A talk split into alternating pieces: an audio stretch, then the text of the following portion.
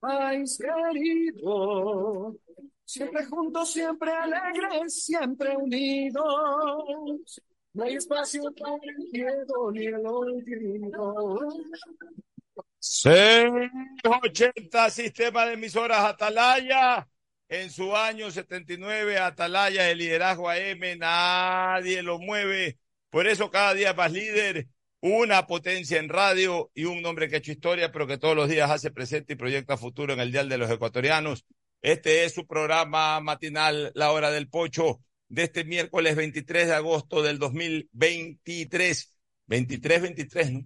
23 en día y 23 en eh, los dos últimos dígitos del año, 2023, 23 de agosto. Aquí estamos para iniciar este programa de análisis, de comentario y de desarrollo político junto a Hugo Landívar Orellana, como lo anticipamos ayer. Hoy día, por eh, temas de carácter personal, no nos puede acompañar Fernando Edmundo Flores Marín Ferfloma.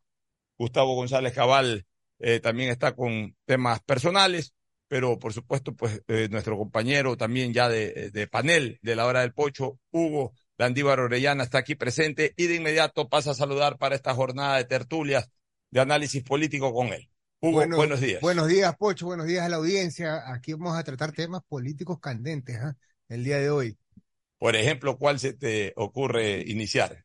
Bueno, yo creo que la candidata, en mi opinión, repito, Pocho, la candidata González ha manifestado que va a hacer uso de 2.500 millones de dólares si es que ella lleg- llega a ser presidenta de la Reserva Monetaria. Y hoy día entrevistamos casualmente al ministro de Economía, indicando él que eso es realmente no se puede hacer por ley.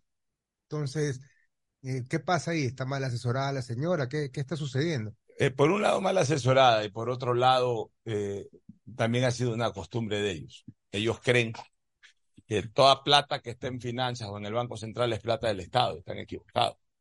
Dentro de la Reserva Monetaria, si no me equivoco, dentro del componente de la Reserva Monetaria está hasta el dinero privado de la banca. Claro, y exactamente hablaba el señor ministro del, del artículo 56 ¿Qué dice el artículo 56? del Código Orgánico Monetario y Financiero, la prohibición de la financiación monetaria. El Banco Central del Ecuador no proporcionará financiamiento directo ni indirecto al gobierno central.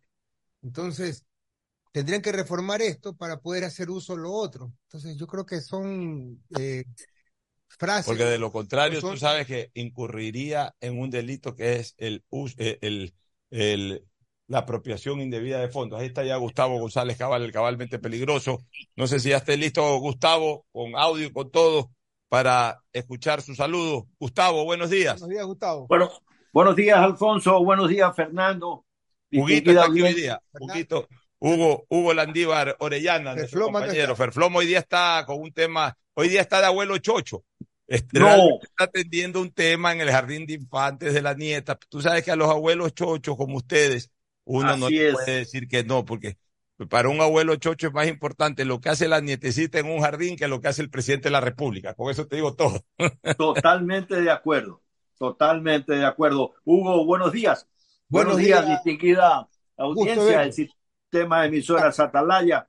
Aquí estamos nuevamente, Alfonso, con este país que sigue girando, sigue girando, como dice la canción, gira el mundo, gira.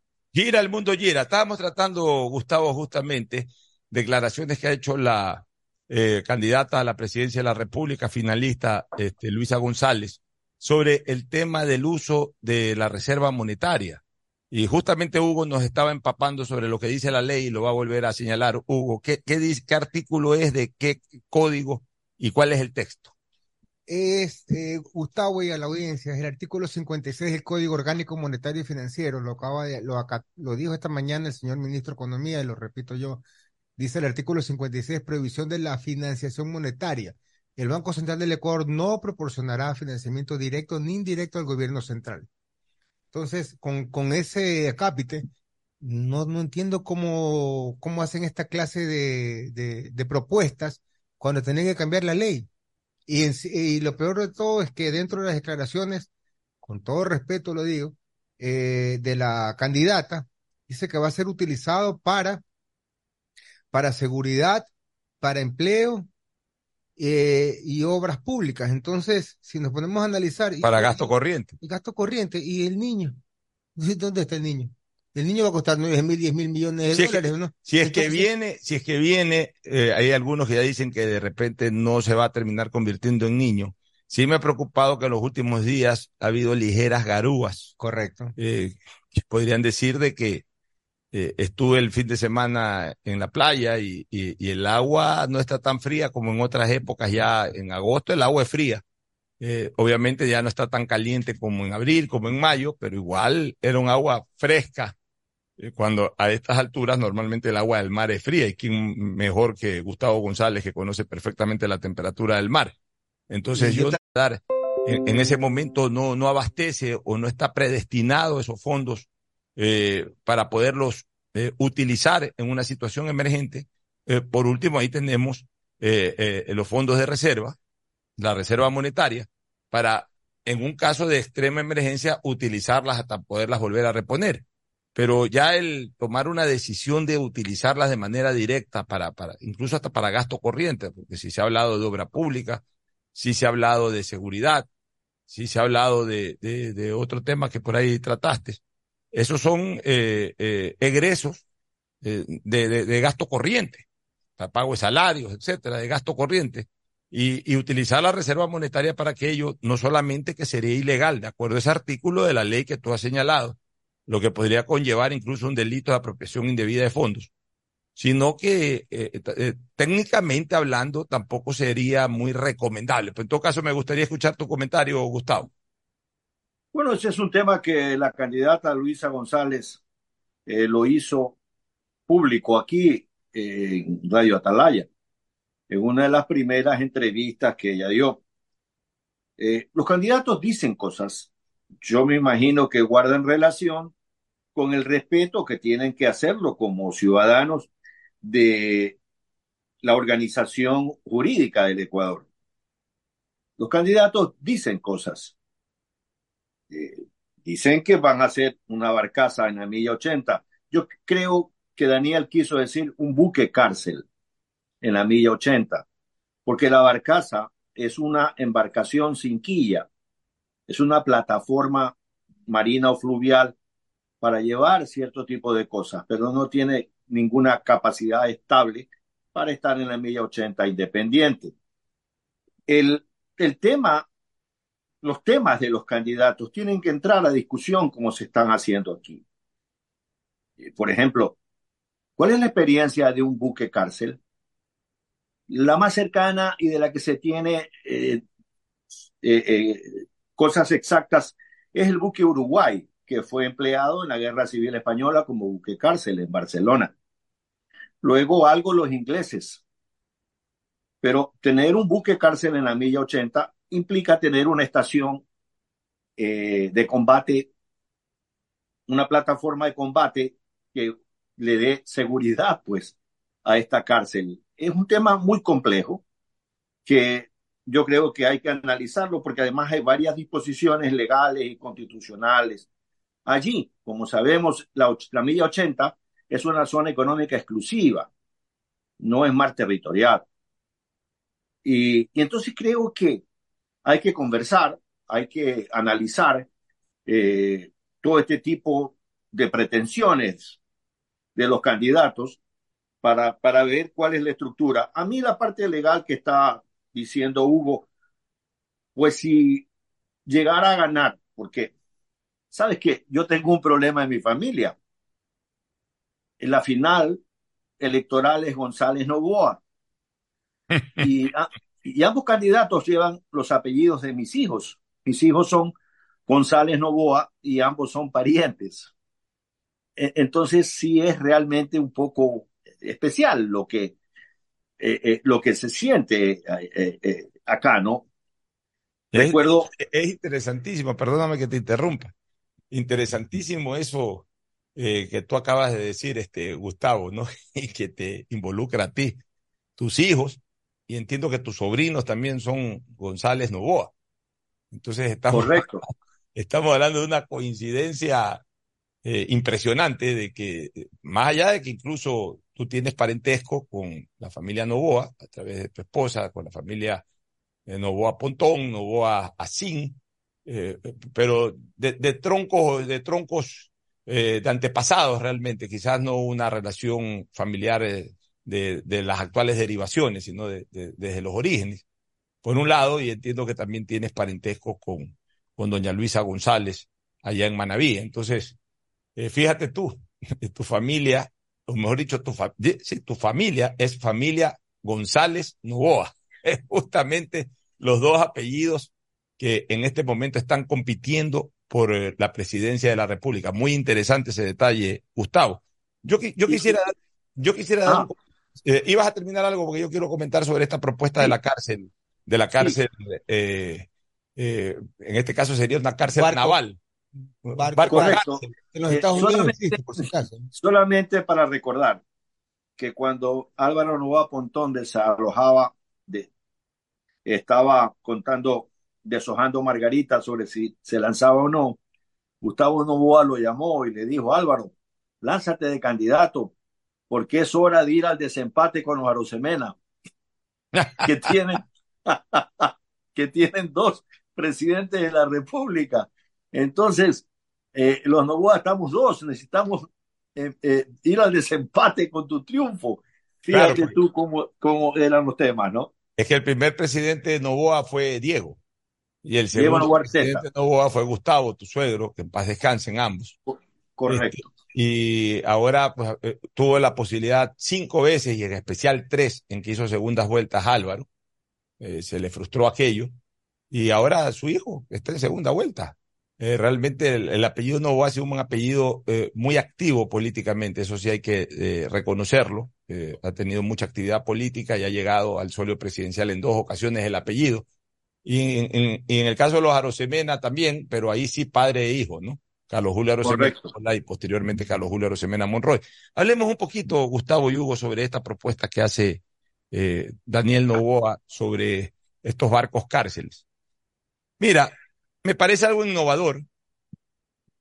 En primer lugar, me parece algo interesante en segundo lugar. ¿Por qué digo interesante? Porque todo lo que signifique de una vez por todas ir reubicando especialmente a los eh, delincuentes de mayor peligrosidad y alejándolos de la colectividad es una buena idea.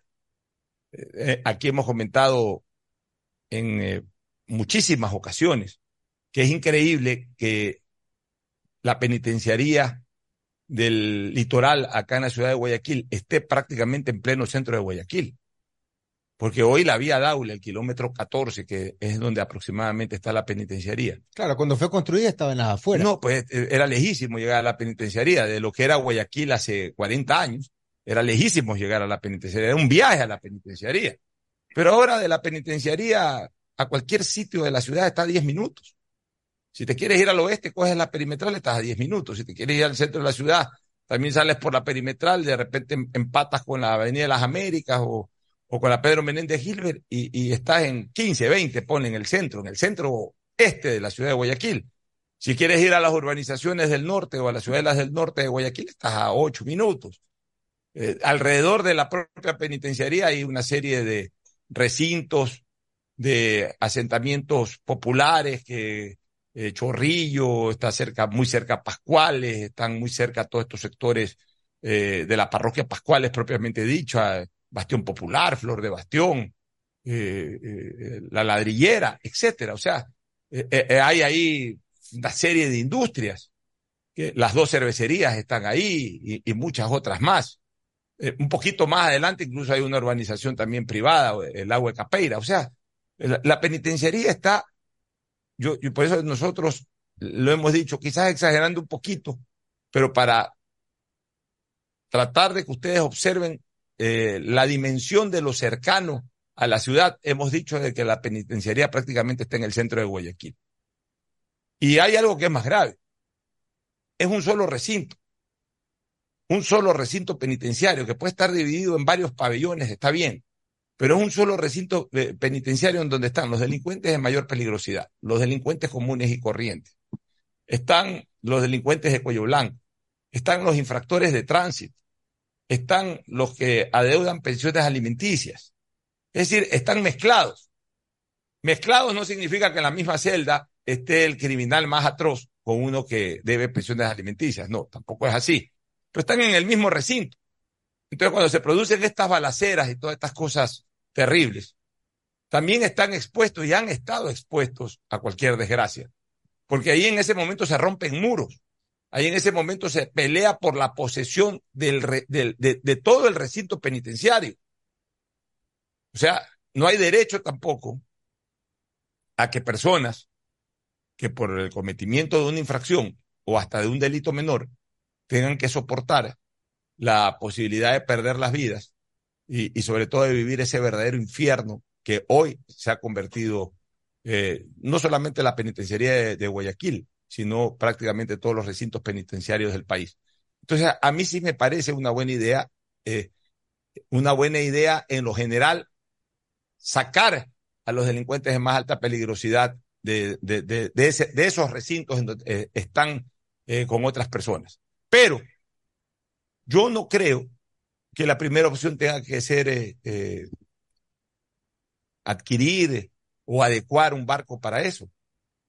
Yo siempre he pensado, Hugo y Gustavo, que los cuarteles militares pueden convertirse, porque todo esto es dinámico, pues señores, los cuarteles eh, militares podrían convertirse en recintos también penitenciarios para los delincuentes de alta peligrosidad, ahí custodiados incluso por los propios militares. Evidentemente, pues en esos sectores, hoy, hoy los cuarteles tienen efectivos militares, sí, pero ya no como antes. Eh, hay algunos cuarteles en que hay realmente pocos, pocos efectivos militares. Bueno, se eligen dos o tres de estos recintos, se construyen de manera expresa eh, recintos penitenciarios ahí adentro, se los, se los sella bien a efectos de garantizar la máxima seguridad de que no, no escapen, no salgan, etcétera. Y se montan dentro de los propios cuarteles militares verdaderas custodias, eh, además con grado de responsabilidad por parte del jefe del cuartel, eh, de quienes estén al mando de las operaciones militares en cada uno de estos cuarteles. Y aparte, eh, se establece pues también la presencia de guías penitenciarios, si es que, si es que la ley así lo exige. Pero, pero dentro de los cuarteles, tres o cuatro cuarteles. De hecho, una de las ideas que tuvo el difunto Fernando Villavicencio y que la promocionaba a diestra y siniestra, andaba con, el, con la gráfica, incluso caminando a los diferentes sitios y siempre la mostraba, era utilizar un cuartel militar que está en el oriente para adecuarlo en cárcel y llevarse a los delincuentes de alta peligrosidad al oriente. Bueno, Puede ser uno de esos recintos del oriente, puede ser uno de esos recintos, alguno de acá de la costa, otro de la sierra. Pero a mí me parece interesante que los cuarteles militares, que son además muy grandes, sirvan también como recintos, porque además ahí tenemos la guardia natural, que es la guardia de las propias Fuerzas Armadas, indistintamente de la presencia de guías penitenciarios que seguramente hasta por ley tendrán que estar para la custodia de estos, eh, de estos privados de la libertad. No sé qué opinión tienen ustedes, eh, Hugo y luego Gustavo. Eh, a ver, Pocho, yo sí estoy de acuerdo con lo de los barcos cárceles y eh, según ha expresado el candidato Daniel Novoa, serían con un sistema de leasing o alquiler por de 8 a 10 años, que obviamente sale mucho más barato que construir una nueva, una nueva cárcel y la capacidad estaría entre 300, 400 a 450 reos en cada uno de estos barcos a 80 millas eh, en el mar. Eh, yo pienso, y obviamente de la mano con una central de inteligencia, una especie de CIA eh, y las Fuerzas Armadas, ¿no? Yo Ya, creo que eh, es una, una, una, una buena opción y si la ha dicho porque la ha analizado, estoy seguro de Ya, eso. ahora déjame ser abogado del diablo Dele, para que también Gustavo opine ¿no? por sobre el tema. claro. O sea, vamos a contaminar las de por sí ya contaminadas aguas ecuatorianas en donde hay mucha piratería, en donde hay también mucha delincuencia en alta mar. Vamos a terminar de contaminar eso porque ten la seguridad que si llevamos en estos barcos cárceles a estos delincuentes y los tenemos ahí en un barco cárcel, olvídate que eh, esa gente tiene contactos con todos estos piratas, eh, o comenzarán a navegar mucho esas lanchas rápidas, todo para fugarse. Incluso puede ser hasta más fácil fugarse de un, de un barco cárcel que de un recinto penitenciario eh, terrestre. puede ser mucho más fácil, pues si por el mar, eh, el mar es tan abierto y tan grande que se escapan del barco, los espera una lancha rápida y se van a cualquier sitio. Eh, tú, tú, puedes decir entonces, claro, pero en Estados Unidos hay, sí, pero en Estados Unidos todos sabemos que las custodias eh, son mucho más sólidas que acá. Acá, eh, eh, igual, que, igual que pasa en las cárceles terrestres, en, en, los recintos penitenciarios. ¿Acaso a los guías penitenciarios no los compran y por eso es que vemos que a cada rato hay armamento que entra, que sale, droga que entra, droga que sale? O sea, la, la seguridad alrededor de los recintos o al interior de los recintos penitenciarios es muy vulnerable. También es probable que eso ocurra con los barcos cárceles. Entonces, vamos a tener a, nuestro, a, nuestras, eh, eh, a, nuestro, a nuestras aguas eh, marítimas, las vamos a tener a nuestras aguas marítimas eh, infestadas, usemos ese término, infestadas de lanchas rápidas y de, de, delincuentes que van a tratar de ir a rescatar a otros delincuentes. Entonces, eh, realmente para mí no es muy atractiva esa idea.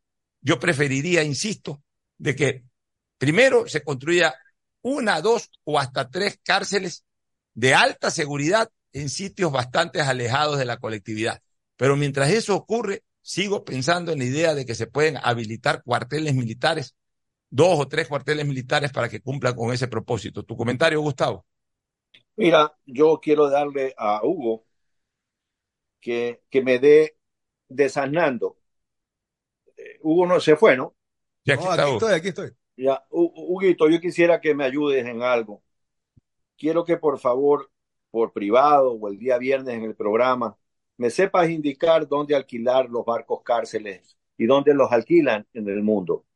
Porque yo he revisado por internet durante todo el día de ayer buscando dónde encontrar un leasing de barcos cárceles y no encontré.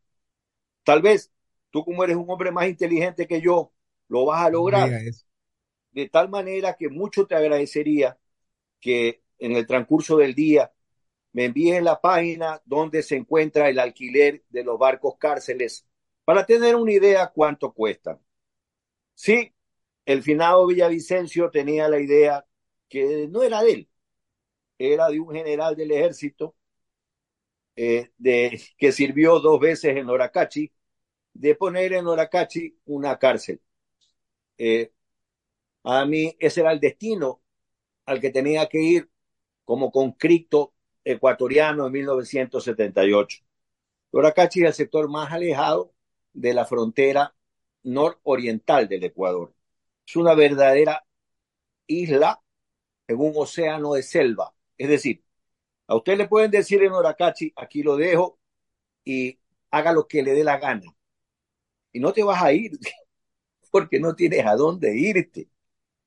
Eh, a, mí me gusta la idea de pensar que deberíamos, ya que la roca se encuentra subutilizada y no está eh, en su completa, en su completo uso, meterle todo el dinero que se necesita para tenerla operativa al 100%, mientras efectivamente se construyen otras cárceles en otros lados. A mí me parece que el, la idea del buque cárcel es logísticamente muy costosa de encontrar quien alquile los barcos. Repito, Hugo, ese es el trabajo que tienes tú de mañana. De deber, yo lo tengo. De mañana. deber. Decirme, a ver, Gustavo, mira, aquí está la página, aquí alquilan, el buque que tenga 200 presos vale tanto, el buque que tenga 400 presos vale tanto, y, ya está. Y entonces me vas a desasnar de este tema. Entre tanto, una buque cárcel necesita tener al lado un buque de guerra, o lo que yo llamo una estación de batalla, para poder precisamente impedir que el buque sea tomado por lo que decía Alfonso, una flotilla de 30 lanchas rápidas de hombres perfectamente armados pueden llevarse el barco donde le dé la gana. Entonces no es tan simple. Eh, la logística, 80 millas afuera, de agua, de combustible, de alimentación y de rotación del personal, implica un gasto muy importante.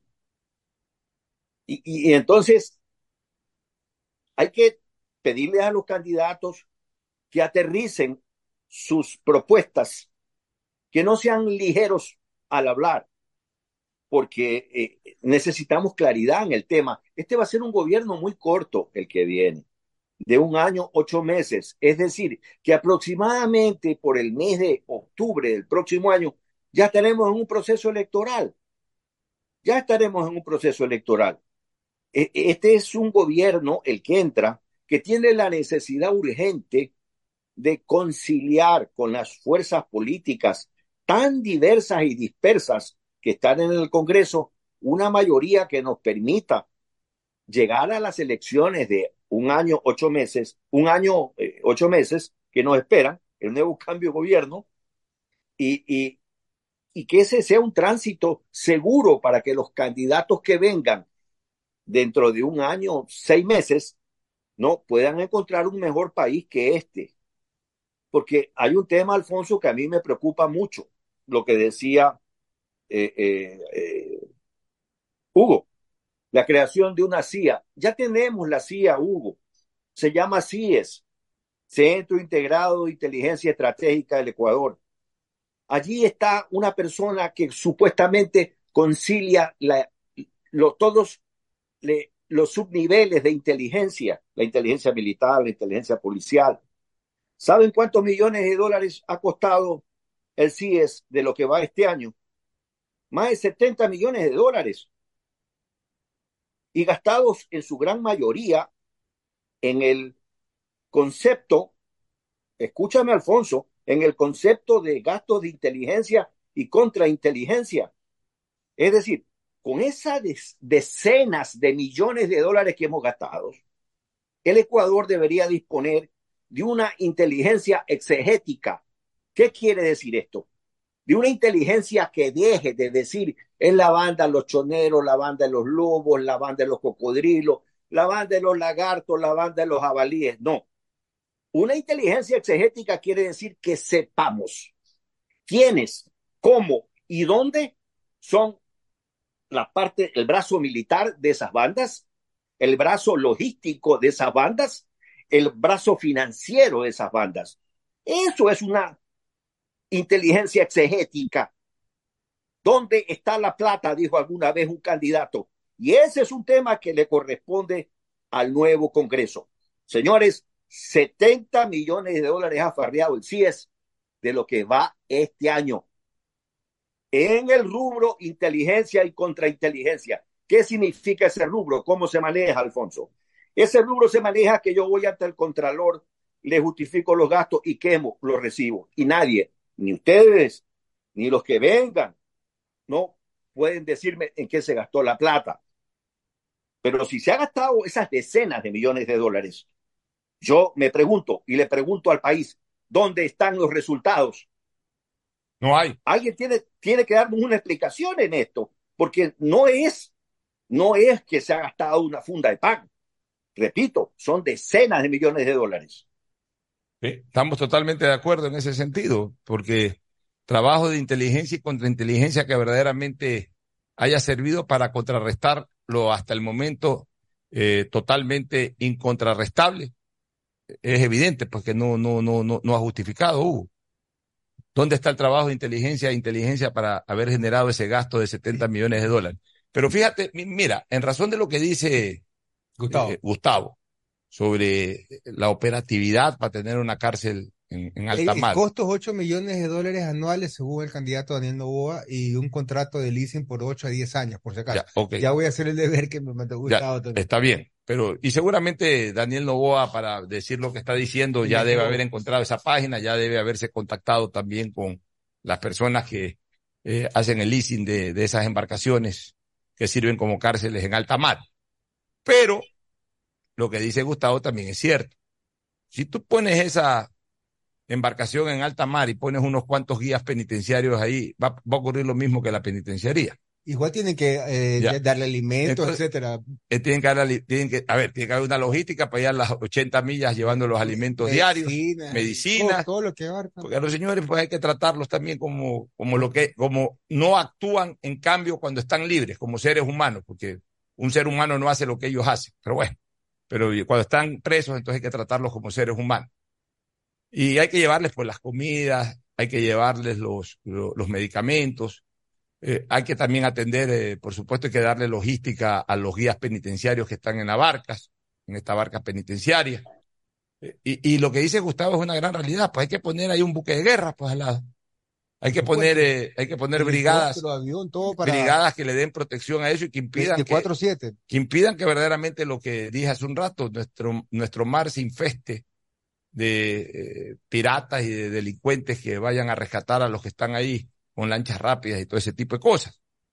Entonces, mira tú, todo eso genera una logística. Lo mismo podemos hacerlo en los cuarteles militares, en donde ahí sí están los militares, ahí no necesitas ningún tipo de logística. Ahí están, lo que hace es que en un cuartel militar en donde haya 100, 150 militares, ese recinto militar, en donde hay, eh, ese, eh, donde creas un recinto penitenciario, pues le pones 300, 400 militares.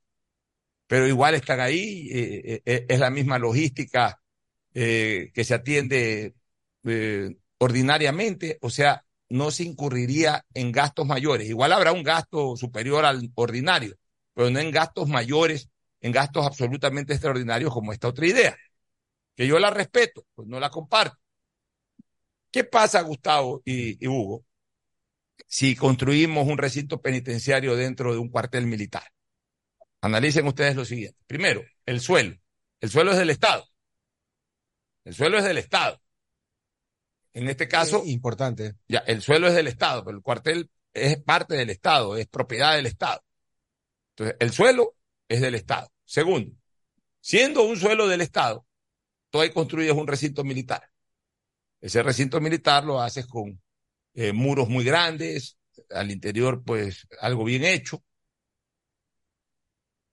Y al interior de ese recinto penitenciario no entran los militares. Ahí estarán los guías penitenciarios.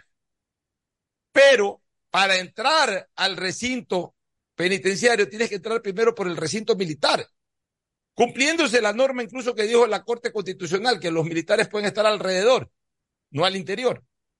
Pero claro, entonces ahí sí habrá un control especial, pues ahí sí ya no pueden entrar armas, ahí sí ya no pueden entrar eh, eh, droga, porque, porque para entrar a ese recinto eh, penitenciario primero tienes que entrar por el recinto militar. Pues. Y entonces el día que se haga un operativo ahí y se incauten armas y se incauten drogas, ahí, ahí sí tienen que responder los militares. ¿Cómo esto entró por el recinto militar al recinto penitenciario? Entonces ahí también los jefes de cuarteles correspondientes van a tener que, que, preocuparse mucho del tema y, y, estar en constante supervisión con los efectivos militares que están ahí para que no se contaminen para que no alteren la disciplina y para que cumplan a raja tabla lo que deben de cumplir. Impedir el ingreso de todo tipo de cosas prohibidas que no se pueden ingresar a un cuartel militar. O sea, a un cuartel militar tú no puedes entrar armas. Al cuartel militar, así no haya recinto penitenciario, nada. Si yo ahorita voy con una escopeta, eh, me desmiente Gustavo si es así, si es que estoy equivocado, si voy con una, una UCI, si voy con cualquier tipo de armamento y me quiero meter a un cuartel militar, no, lo, no puedo entrar yo armado a un cuartel militar. El cuartel militar, los únicos armados son los militares. Correcto. Si yo voy con un paquete de droga, yo no puedo meter un paquete de droga a un cuartel militar. Entonces, si no puedo meterlo al cuartel militar, tampoco lo puedo meter al recinto penitenciario. Por eso es que yo sí creo que sin violar, porque ojo, no se estaría violando el principio de militarizar las cárceles, no. Es dentro del recinto militar en donde se construye un recinto penitenciario considerando que el recinto militar es suelo estatal y considerando que el recinto penitenciario va a estar administrativamente hablando, va a estar diferenciado el recinto penitenciario del recinto militar. Pero la garantía es de que para acceder al recinto penitenciario, primero tienes que acceder, entrar al recinto militar. Y ahí es donde se van a dar todas las seguridades para que no, no ingresen cosas que no tienen que ingresar.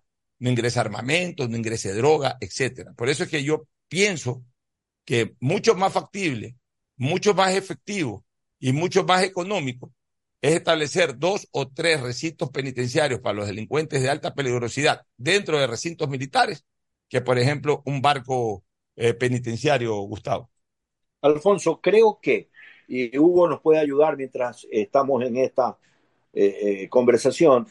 Creo que en Perú, por ejemplo, a un chacal como fue el presidente Gonzalo, el presidente Gonzalo era el nombre de combate de Abigail Guzmán, el líder de Sendero Luminoso.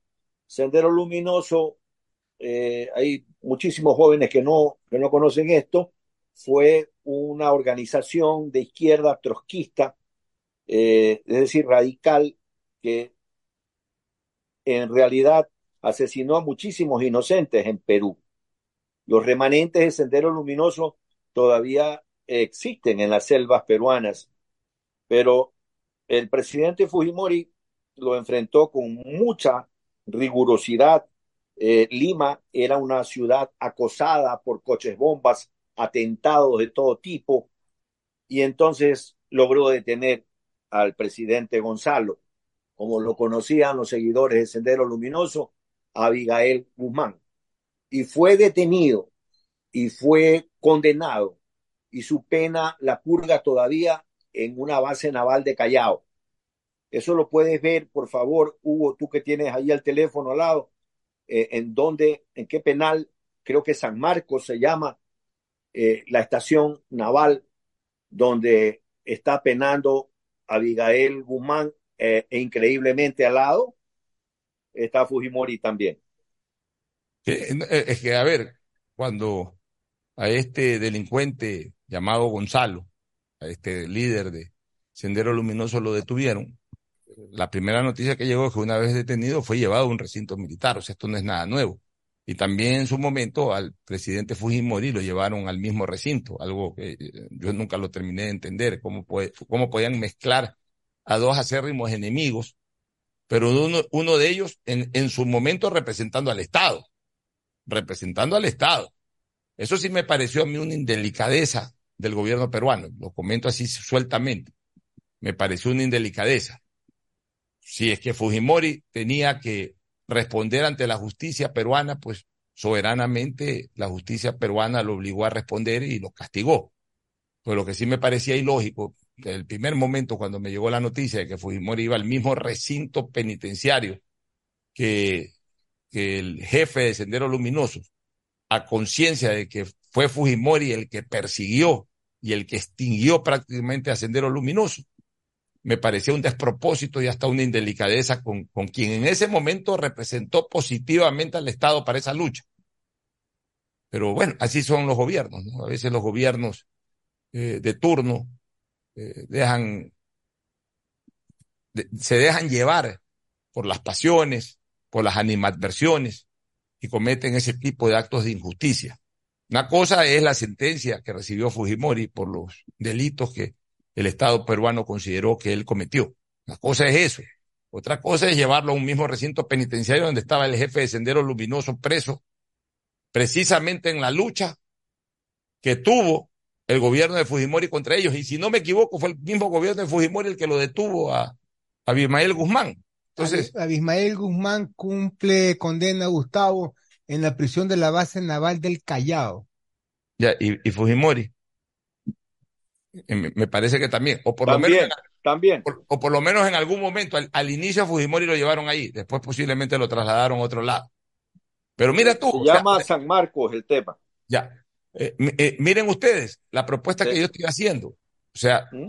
a mi criterio es preferible usar los recintos militares. La cadena perpetua. ¿no? Eh, Abimael Guzmán, claro.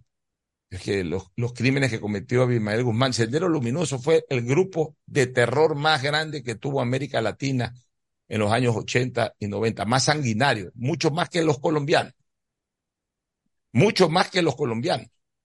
Sendero Luminoso era una cosa infernal. Y, ahí Perú encontró un hombre que supo enfrentarlos, que fue precisamente Fujimori. Por eso que a mí me parece que fue totalmente inapropiado y hasta irrespetuoso con Fujimori haberlo, haberlo enviado, no a la misma celda, pero sí al mismo recinto en donde estaba el peor enemigo de Perú, a quien él combatió en su momento y liquidó, más allá de eh, todas las otras acusaciones que recibió Fujimori, por el cual también fue sentenciado y fue enviado a prisión. Pero en todo caso, Gustavo, para terminar y irnos a la primera pausa, lo bueno es que se pongan estos temas en debate. Lo sí, bueno señor. es Lo bueno es que se haga conciencia de la necesidad de manejar otra política penitenciaria y no seguir con lo mismo de siempre.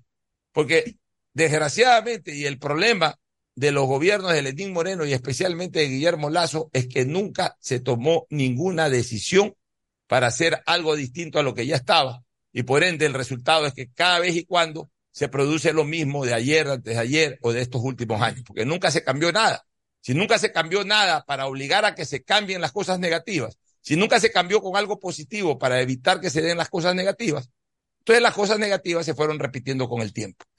Así es. Eh, Pedro Castillo también cumple en el mismo lugar donde está Alberto Fujimori, que es otra, otra cárcel. Bueno, pero es que acuérdate que a Fujimori, eh, Fujimori salió en libertad, después regresó, lo trasladaron, pero inicialmente fue al mismo recinto penitenciario en donde estaba eh, Abimael, Guzmán. Bueno, vámonos a una pausa para retornar con, con temas políticos. Hay un tema que es interesantísimo, ¿no? ¿Cuál es? Eh, el, la caída fuerte del Partido Social Cristiano en la provincia del Guayas que de alguna manera termina siendo un apéndice de lo que ya ocurrió en el mes de febrero. Vamos a una pausa y volvemos. El siguiente es un espacio publicitario apto para todo público. Una buena ola depende del viento, del tiempo y de la luna, pero ir tras ella en el momento exacto solo depende de ti. El mar, como los negocios, es para valientes. Si te vas a lanzar, Lánzate. El crecimiento de tu empresa es hoy. Por eso tenemos para ti el crédito PYME Pacífico. Tasa desde el 10% hasta 6 años plazo y sin garantía. Conoce más en www.bancodelpacifico.com. Banco del Pacífico. Solo Bet593 te regala 10 dólares para que los multipliques pronosticando y jugando en la casa de pronósticos más pro del país. Recíbelos registrándote en www.bet593.es utilizando el código GOL. Regístrate ahora y empieza a convertir tu pasión por los deportes en dinero. Recuerda código GOL, GOL, GOL. Bet593.es Patrocinador oficial de la Liga Pro Bet593. Somos Lotería Nacional. Tu vivienda propia o local comercial espera por ti. Inmobiliar te invita a ser parte de la próxima subasta pública de bienes inmuebles. Revisa el catálogo del mes y presenta tu oferta este jueves 24 de agosto. Para mayor información, escribe a nuestro chat de WhatsApp 099 477 3181. Inmobiliar, tu primera opción para comprar bienes. Gobierno del Ecuador. Guillermo Lazo, presidente. Y tú, que siempre quisiste ser influencer, o más bien poder generar el mejor contenido para tus redes. Mole el Fortín lo hace posible, porque tu momento de brillar ha llegado. Vuélvete un pro con Mole el sí. Por cada 15 dólares de compras participas por un espectacular combo profesional que incluye un iPhone Pro Max, un estabilizador, un drone y una laptop para que puedas generar el mejor contenido posible y tener los seguidores que siempre soñaste. Recuerda que Mole el Fortín en promociones siempre, siempre te conviene. Desde que Lucía supo que estaba embarazada, asistió al centro de salud para los chequeos prenatales y ahora que nació Camila, la lleva a sus controles de niño sano y la alimenta con leche materna. Camila crece sana y fuerte como más de 200.000 niñas y niños que ya acceden a los servicios del gobierno del Ecuador. Juntos venceremos la desnutrición crónica infantil. Conoce más en www.infanciaconfuturo.info. Gobierno del Ecuador. Autorización número 0534. Elecciones anticipadas 2023 y consultas populares Yasuní y Chocó Andino. Tu vivienda propia o local comercial espera por ti. Inmobiliar te invita a ser parte de la próxima subasta pública de bienes inmuebles Revisa el catálogo del mes y presenta tu oferta este jueves 24 de agosto. Para mayor información, escribe a nuestro chat de WhatsApp 099 477 3181. Inmobiliar, tu primera opción para comprar bienes. Gobierno del Ecuador. Guillermo Lazo, presidente. Estoy agradecido porque voy a emprender. Estoy muy contento, estoy. Con muchos agricultores estamos agradecidos. Apoyar esa base de la pirámide productiva. Más de mil millones de dólares en créditos entregados. Miles de sueños cumplidos. Nuestro trabajo continúa. Visita la agencia más cercana y acceda a nuestros créditos productivos. En Ban Ecuador continuamos financiando sueños. Gobierno del Ecuador. Si necesitas vitamina C, no te preocupes. Pide las tabletas masticables y tabletas efervescentes de genéricos Equagen, 100% de calidad y al alcance de tu bolsillo. Cuando quieras medicamentos genéricos de calidad, siempre pide Equagen. Si la placa de tu vehículo termina en 7, realiza la revisión técnica vehicular durante todo el mes de agosto. Paga la matrícula y separa un turno desde las 7 de la mañana para el centro de matriculación norte, el de la vía Adaule o en el sur. Los sábados se atiende de 7 a 13 horas. La ATM trabaja por tu movilidad. Tu vivienda propia o local comercial espera por ti. Inmobiliar te invita a ser parte de la próxima subasta pública de bienes inmuebles. Revisa el catálogo del mes y presenta tu oferta este jueves 24 de agosto. Para mayor información, escribe a nuestro chat de WhatsApp 099 477 3181. Inmobiliar, tu primera opción para comprar bienes. Gobierno del Ecuador. Guillermo Lazo, presidente. Después de un accidente de tránsito, cada minuto es crucial para las víctimas. Por eso, usa tu celular para solicitar ayuda. Siempre cede el paso a los bomberos. Si existe una herida externa, ejerce presión para evitar la hemorragia. En caso de lesiones graves, espera la asistencia de paramédicos o personal de rescate. Cuida tu vida, conduce con precaución y actúa a tiempo. La prevención es la clave. Este es un mensaje del Benemérito Cuerpo de Bomberos de Guayaquil. Pedagogía, diseño, medicina, arquitectura, comercio, turismo, nutrición, literatura, computación, psicología, trabajo social, electricidad, agronomía, animación digital. La verdad es que tenemos tantas carreras que ofrecerte que no nos en esta cuna. Ven a la Feria de Estudios de la UCSG y descúbrelas todas. Te esperamos este 5 de agosto, de 8 a 17 horas, en la avenida Carlos Julio Rosemena, kilómetro 1 y medio. Tenemos muchas sorpresas y beneficios para ti. Universidad Católica de Santiago de Guayaquil. Nuevas historias, nuevos líderes. Los ecuatorianos vivimos la semana pasada una importante fecha cívica, y no solo aquí, en Nueva York, la capital del mundo. Nuestros compatriotas celebraron también el 10 de agosto. En Estados Unidos viven cerca de 900 mil ecuatorianos, especialmente en la llamada zona triestatal, esto es New York, New Jersey y Connecticut. La celebración de este mundo fue muy especial de este año, fue muy especial, pues una empresa de gran renombre y 100% ecuatoriana, Mundo Ambienza, participó activamente. Y no solo eso, llevó toda su oferta inmobiliaria para los compatriotas. Hablamos de la campaña denominada Tu casa propia en Ecuador, que nuestros ciudadanos podrán adquirir aquí directamente para las familias o para cuando decidan regresar al país en la zona de mayor plusvalía de Guayaquil, con entrega inmediata, crédito directo y sin exclusión migratoria. Mundo Ambienza tiene una impresionante trayectoria de 25 años en el mercado como promotora inmobiliaria con más de 3.000 casas entregadas hasta ahora. Son miles de trabajos directos e indirectos generados. ¿Qué mejor forma de hacer valedor el sacrificio de los migrantes que en la adquisición de una casa propia, una inversión segura que garantizará un hogar para sus seres queridos al amparo de una empresa seria? Una excelente idea que quienes tengan familiares en Estados Unidos deben referirla.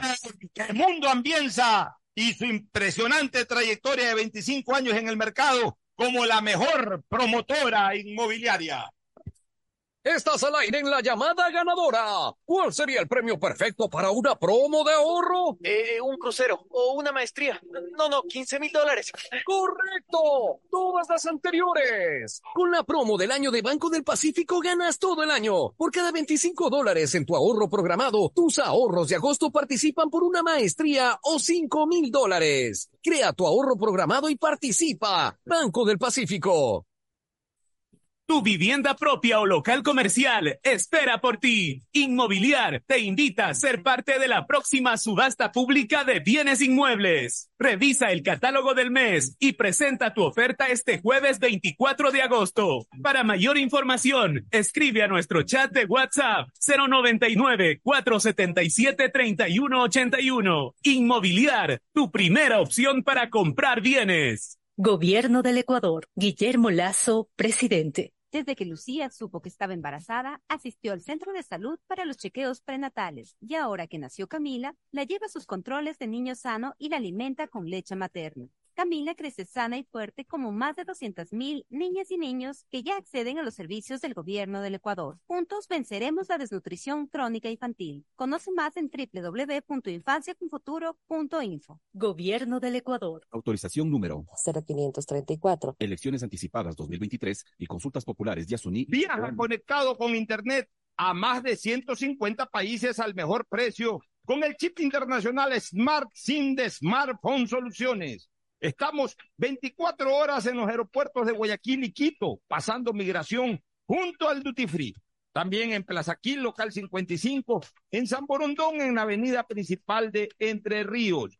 Lo importante es que cuando viajes estés conectado, sin esperar conectarte un Wi-Fi. Conéctate directamente con tu chip al teléfono celular que quieras llamar a través del WhatsApp o de manera directa. No lo olvides, Smart SIM de Smartphone Soluciones te espera en el aeropuerto con atención 24 horas. Soy estilista, aquí hago de todo, corto, hago tintura, mecha, rayita, manicure. Comencé, claro, con sillitas de plástico y poco a poco ahí surgimos. Accedí un crédito de 3 mil dólares del 1%. Ahí arreglé aquí el piso y yo estoy muy agradecido con Ban Ecuador. Gracias, Ban Ecuador. Visita la agencia más cercana y acceda a nuestros créditos productivos. En Ban Ecuador continuamos financiando sueños. Gobierno del Ecuador.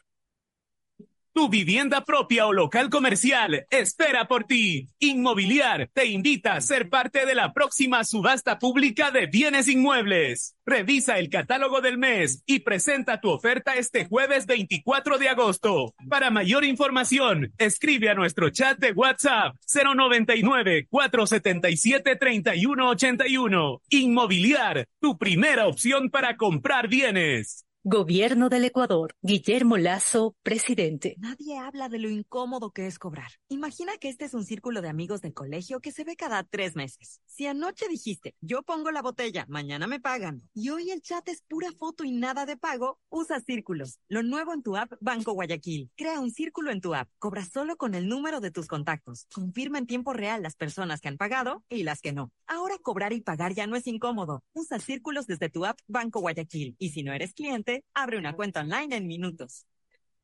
Hay sonidos que es mejor nunca tener que escuchar. Porque cada motor es diferente.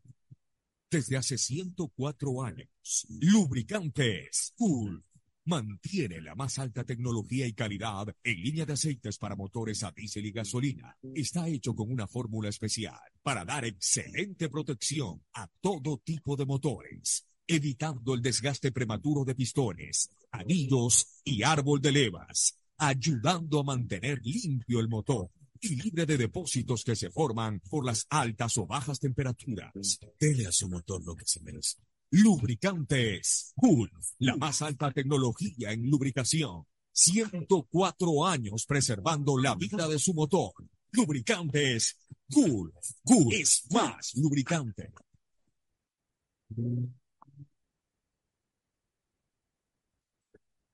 Fin del espacio publicitario. Usted está escuchando un programa de opinión, categoría O, apto para todo público.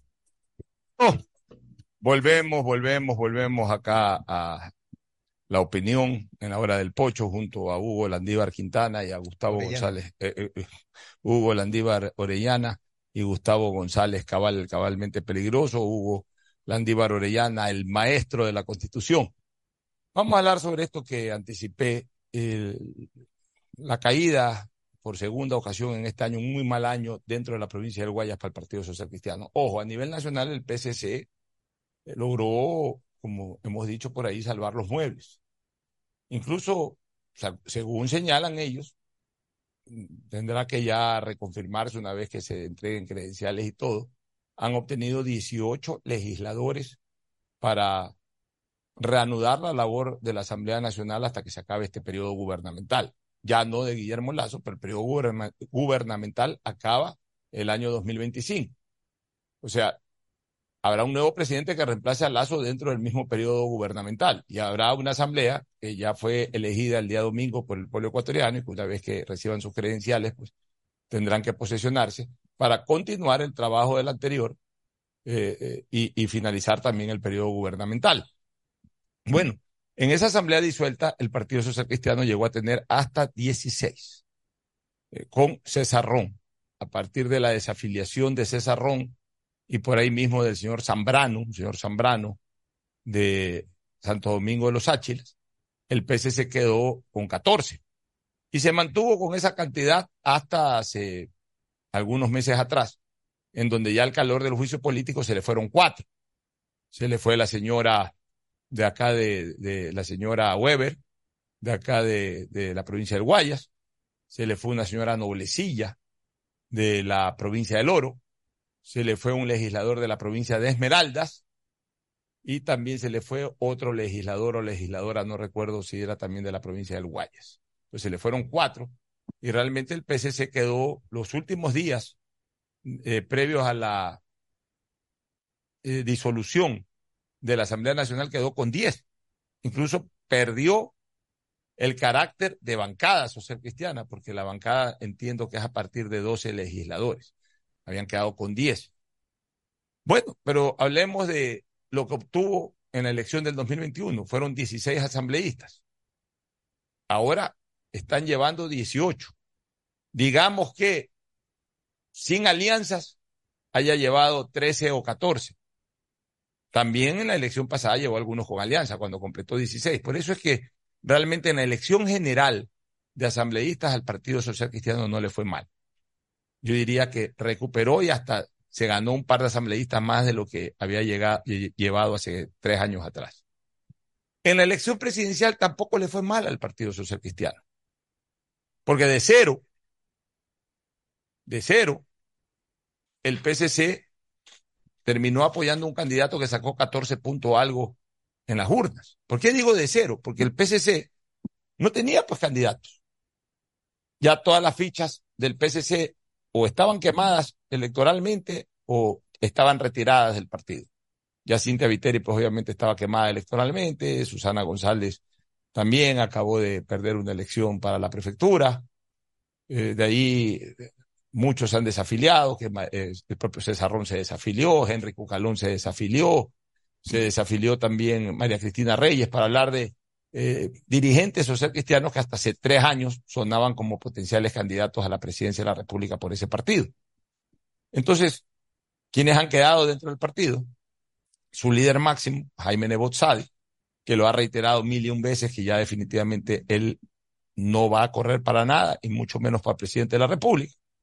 Y los otros son dirigentes eh, que, según eh, eh, el, el, propio partido, o sea, por, el, por eso ni siquiera los han postulado, quizás todavía no tengan una dimensión electoral para ser candidatos a la presidencia de la República. No digo dimensión política, porque muchos son activistas políticos importantes, pero a lo mejor el partido no los ve con una dimensión electoral. Es decir, esta es mi ficha electoral para pelear la presidencia de la República no los tenía el Partido Social Cristiano a partir de la disolución y de que se convoca a, a elecciones por muerte cruzada. Y aparece Jan Topic. Jan Topic, personaje muy poco conocido eh, a nivel general, a nivel nacional, muy poco conocido, sí a nivel pro, eh, profesional, empresarial y por supuesto social, ahí sí es conocido, pero para un entorno igual relativamente pequeño para lo que se necesita de una candidatura presidencial. Pero cuyo nombre sonó con alguna insistencia y hasta con beneplácito cuando eh, a mediados de año, miren que no tan atrás, a mediados de año, quizás un poquito antes de, terminar el semestre anterior, sonó su nombre para ser asesor en materia de seguridad del actual presidente Guillermo Lazo. Al final eso no se cristalizó, eh, le dijeron al presidente Lazo en las sierras que no era el hombre indicado, el presidente sucumbió ante, ante lo que le decían allá en las alturas y tomó la decisión de llamar a Wagner Bravo, a Paco Moncayo y no lo llamó a Topic. Pero el nombre de Topic quedó ahí sembrado, ¿no? Topic, que pelea en guerras, que eh, es parte de estas eh, brigadas legionarias que le llaman, o ejércitos legionarios, un tipo que no le tiene miedo a la bala, un tipo que va a una guerra, puede enfrentar esta guerra interna que tenemos con la delincuencia. O sea, se comenzó a vender este concepto sobre la personalidad de Jan Topic. Y Topic la aprovechó y de repente, como es un hombre que tiene recursos económicos, decidió lanzar su nombre a la presidencia de la República, buscó al Partido Social Cristiano y el Partido Social Cristiano inmediatamente le dijo 20. No tengo a nadie, corre con la bandera social cristiana, ayúdame a arrastrar eh, como cabeza de, ferrocarril a los vagones, a, los vagones, pero de ferrocarril, no a los vagones de vagos, sino a los vagones de ferrocarril que necesito arrastrar para la asamblea. Y, y, y, y bueno, de esa manera nosotros te apoyamos como partido y tú nos apoyas como candidato. Hicieron una simbiosis política, la cual le dio buenos resultados a ambos, porque el Partido Social Cristiano, con la presencia de un candidato presidencial, sacó una cantidad X importante, 18, pues, tendrán que mostrarse como social cristianos, quizás sea un poquito menos, pero en todo caso se habla de 18 que fueron empujados también por la carrera presidencial, porque si el PSC no ponía un candidato a la presidencia, le iba a costar llegar a ese número. Eh, Topic recibió el apoyo del partido y sacó un porcentaje que ha sido el porcentaje social cristiano en las últimas elecciones, promedio 14 algo por ciento. Fue el promedio que sacó Cintia Viteri en el 2017, fue el promedio que sacó Cintia Viteri en el 2006, el PSC no participó en las elecciones del 2013 ni del 2009, deben recordar aquello. Eh, fue más o menos el promedio que sacó Javier Neira, incluso un poquito más arriba, me parece que Javier sacó 12, 12 algo por ciento en la elección del 2002, Tópica ha sacado 14.5, y, y así por el estilo. O sea, ha estado dentro de los promedios del Partido Social Cristiano en carrera presidencial. En la última, el PSC retiró a su candidata, para apoyar la fórmula con Guillermo Lazo y ganaron las elecciones. Entonces, el Partido Social Cristiano no sintió a la larga electoralmente, a título general, de manera general, no sintió eh, el fogonazo de lo que pasó en la Asamblea y del desgaste político de estos últimos tres años. No lo sintió a nivel general. Pero ¿dónde lo ha sentido? En donde lo ha sentido fue en su principal bastión, que es la provincia del Guayas y la ciudad de Guayaquil. Primero perdió las elecciones en, Guayaquil y en Guayas en el mes de febrero del 2023, o sea, este año. Perdió Cintia Viteri, perdió Susana González, por primera vez en 30 y, en 32 años. A ver, desde el 92, en 31 años, por primera vez en 31 años, el PCC quedó fuera de la alcaldía de Guayaquil, con minoría en el consejo, sin el alcalde o alcaldesa. Y en la provincia del Guayas, si bien es cierto que hubo un intervalo en donde Jairala administró 10 años, pero asimismo desde el 92, la mayor parte la ha administrado el Partido Social Cristiano con Nicolás Lapenti y luego con Carlos Luis Morales y con Susana González. Entonces, esa derrota fue indiscutiblemente muy pesada para el Partido Social Cristiano, pero se ha derivado también en la elección de parlamentario. No le fue bien al Partido Social Cristiano en esta elección parlamentaria apenas pudo meter un solo, un solo eh, asambleísta por distrito, cuando antes metía dos y en algunos distritos llegó a meter hasta tres, cuando era también el método de Hunt. Ahora apenas ha podido meter uno por distrito. Entonces ya de por sí es una disminución numérica la de candidatos, la de asambleístas que vayan por el Partido Social Cristiano representando a la provincia del Guayas. Ya ahí hay una disminución.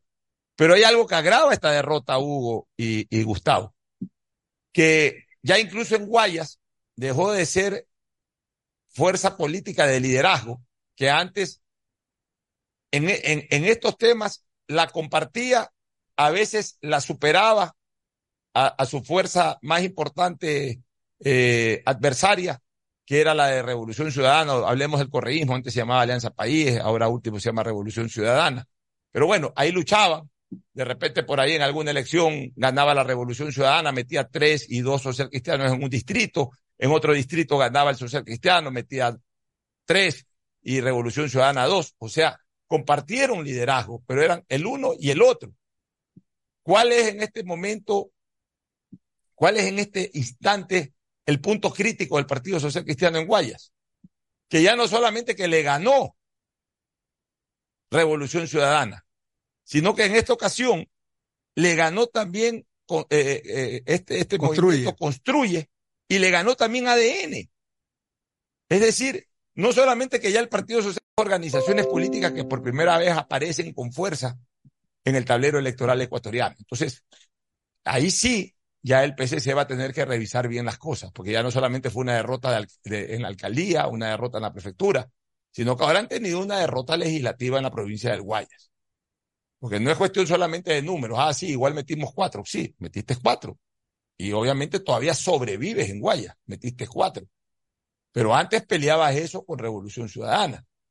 Ahora resulta que no solamente que te gana Revolución Ciudadana, sino que en algunos distritos te ganó un movimiento llamado Construye y en otra, en otro distrito te ganó un movimiento llamado ADN. Entonces ya ahí la situación es mucho más crítica, Gustavo, para el Partido Social Cristiano. Sí, el recuento que estás haciendo es muy exacto, ¿no? El partido, ha retro- el partido Social Cristiano ha retrocedido, sobre todo en lo que es alcaldías y prefecturas y el número de diputados. Eh, el movimiento Construye es un fenómeno que tiene que ver con el execrable asesinato de Fernando Villavicencio, que pateó totalmente el tablero. Si no hubiera muerto Villavicencio, estuviéramos hablando ahora del triunfo en una sola vuelta de Luisa González. Fue un punto de inflexión que marcó que el movimiento construye, pues un poco se vaya recibiendo un poco lo que tú habías dicho, Alfonso, el sentimiento del voto pésame que le ha permitido estar donde está. Pero ese voto pésame se termina. Eso ya, ya está dado. Sí. Eh, sin embargo, el crecimiento de ADN tiene que ver con la candidatura de Daniel Novoa y el empuje que puso y los resultados están ahí. Daniel está en la segunda vuelta, como conversábamos el día viernes con él. Eh, a mí me parece que el partido tiene que hacer un verdadero, eh, eh, un, verdadero mea culpa, un poco revisar qué es lo que ha sucedido, dónde están los problemas y, buscar líderes afectos a su línea política, gente nueva o gente vieja con capacidad de liderazgo, a quien le entregue dentro de un año y, un poco más y unos meses más, eh, nuevamente la estafeta de llevar adelante una campaña electoral. Porque esta elección que hemos tenido, tanto en la Asamblea como en la presidencia de la República, es por año ocho meses. Y entonces en realidad va a ser un año y dos meses, porque inmediatamente se inicia la campaña electoral. Eh, por eso el gobierno que entra, por eso la asamblea que está allí, pues tienen que tratar de organizarse para de una manera adecuada enfrentar lo que se nos viene como república, como Estado. La posibilidad de un fenómeno del niño y la lucha constante contra eh, la delincuencia, el AMPA organizada y la violencia.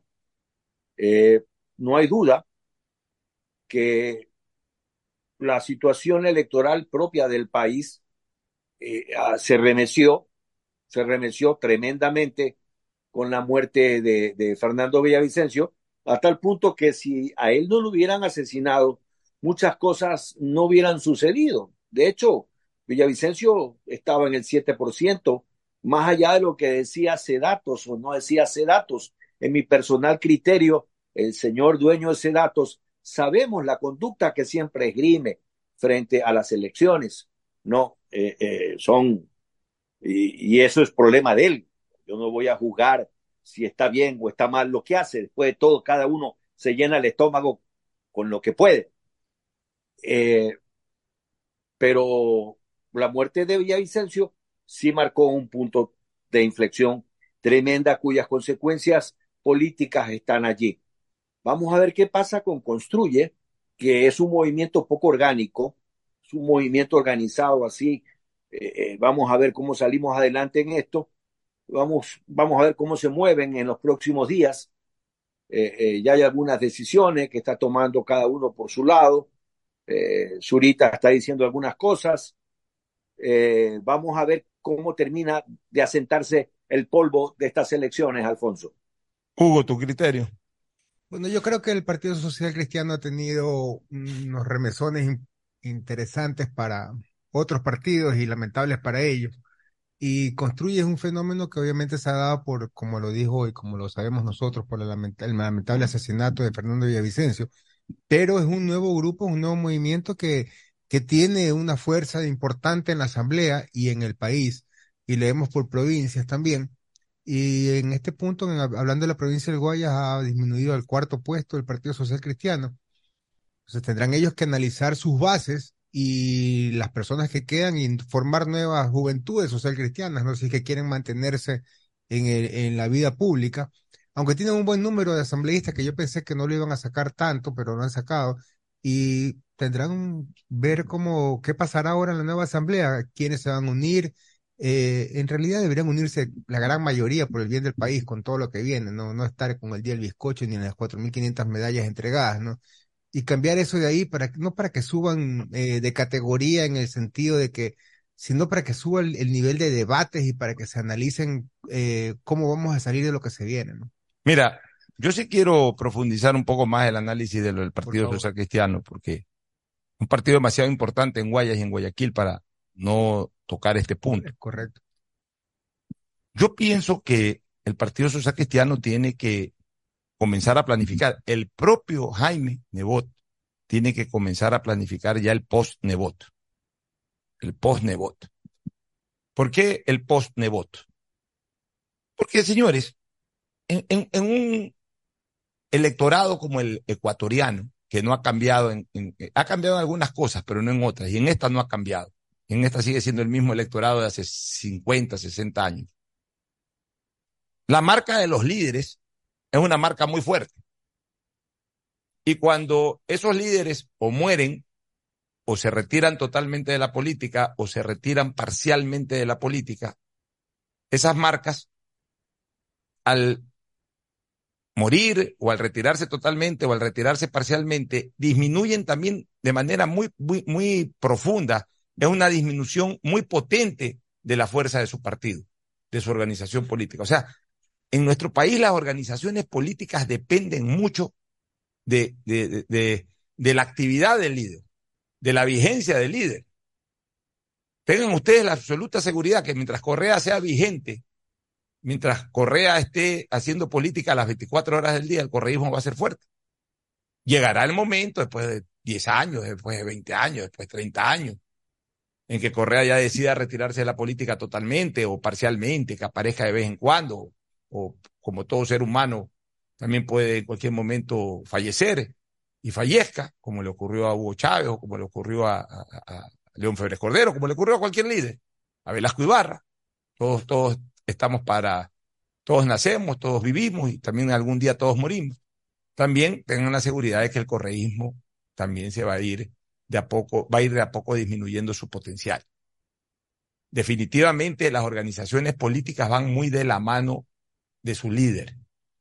Mientras el líder esté fuerte, la organización política está fuerte. Cuando el líder, por A, B o Z circunstancias, comienza a alejarse del arenal político o, se o desaparece totalmente en el caso de un fallecimiento, las organizaciones políticas tienden a disminuir parcial y hasta totalmente su potencial. ¿Qué es lo que pasa con Nebot? Nebot es el hombre en este país con más experiencia en la vida política de los que están vivos, de todos los políticos vivos.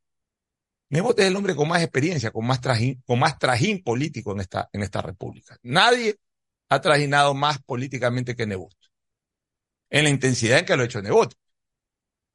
Ah, sí, puede haber un, alguien que se inició haciendo política en los años 60 y que por ahí vive, por ahí nos escucha. Pues sí, pero ¿has hecho política? ¿Qué tiempo? ¿Cuánto, cuánto tiempo? ¿Cuándo dejaste de hacer política? Nebot no. Nebot está desde el año 84 haciendo política ininterrumpidamente.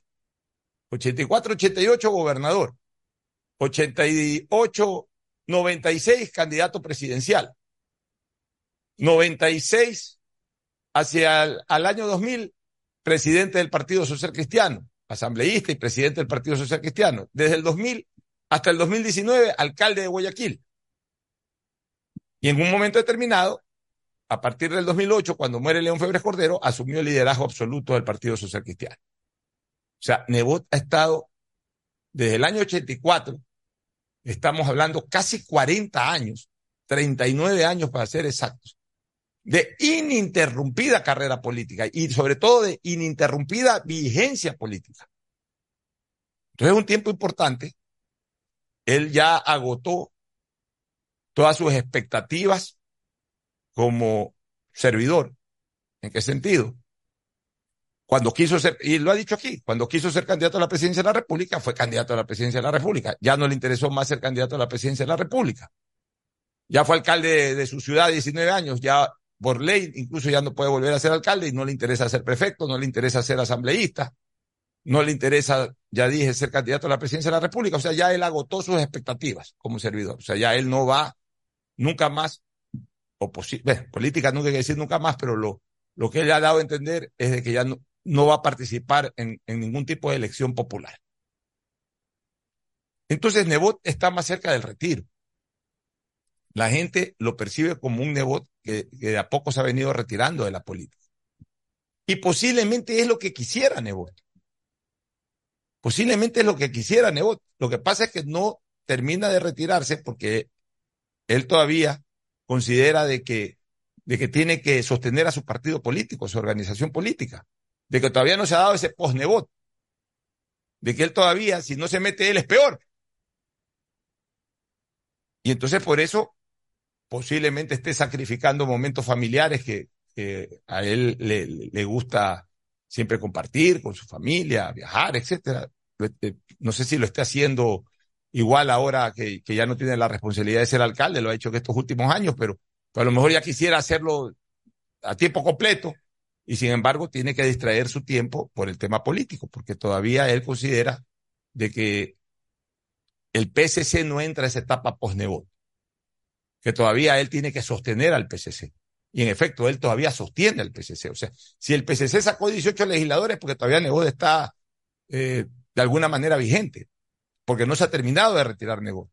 Porque de todas maneras siempre habla, de todas maneras por ahí manda un tuit político, por ahí él tiene alguna intervención política, por ahí en campaña participa, da entrevistas como las que nos dio a nosotros y a otros medios de comunicación. Entonces, gracias a eso, el Partido Social Cristiano todavía sacó 18 legisladores, todavía su candidato a la presidencia saca 14 y pico por ciento, pero diera la impresión de que todavía el, el, el PSC no, no, está preparado para ese post-Nebot. Todavía tiene que ser sostenido por su líder. Y entonces, eso de ahí sí agrava la situación del partido porque no se ve un relevo, no se ve eh, personajes o algún personaje, como si, por ejemplo, el Partido Social Cristiano pudo manejar la transición del post-leoncismo. Incluso se dio una transición política en vida de ambos, cuando a partir del triunfo de Correa, de a poco León le fue entregando el liderazgo del partido a Nebot. Hablo entre los años 2006 y 2008, en que murió, eh, falleció León Febres Cordero.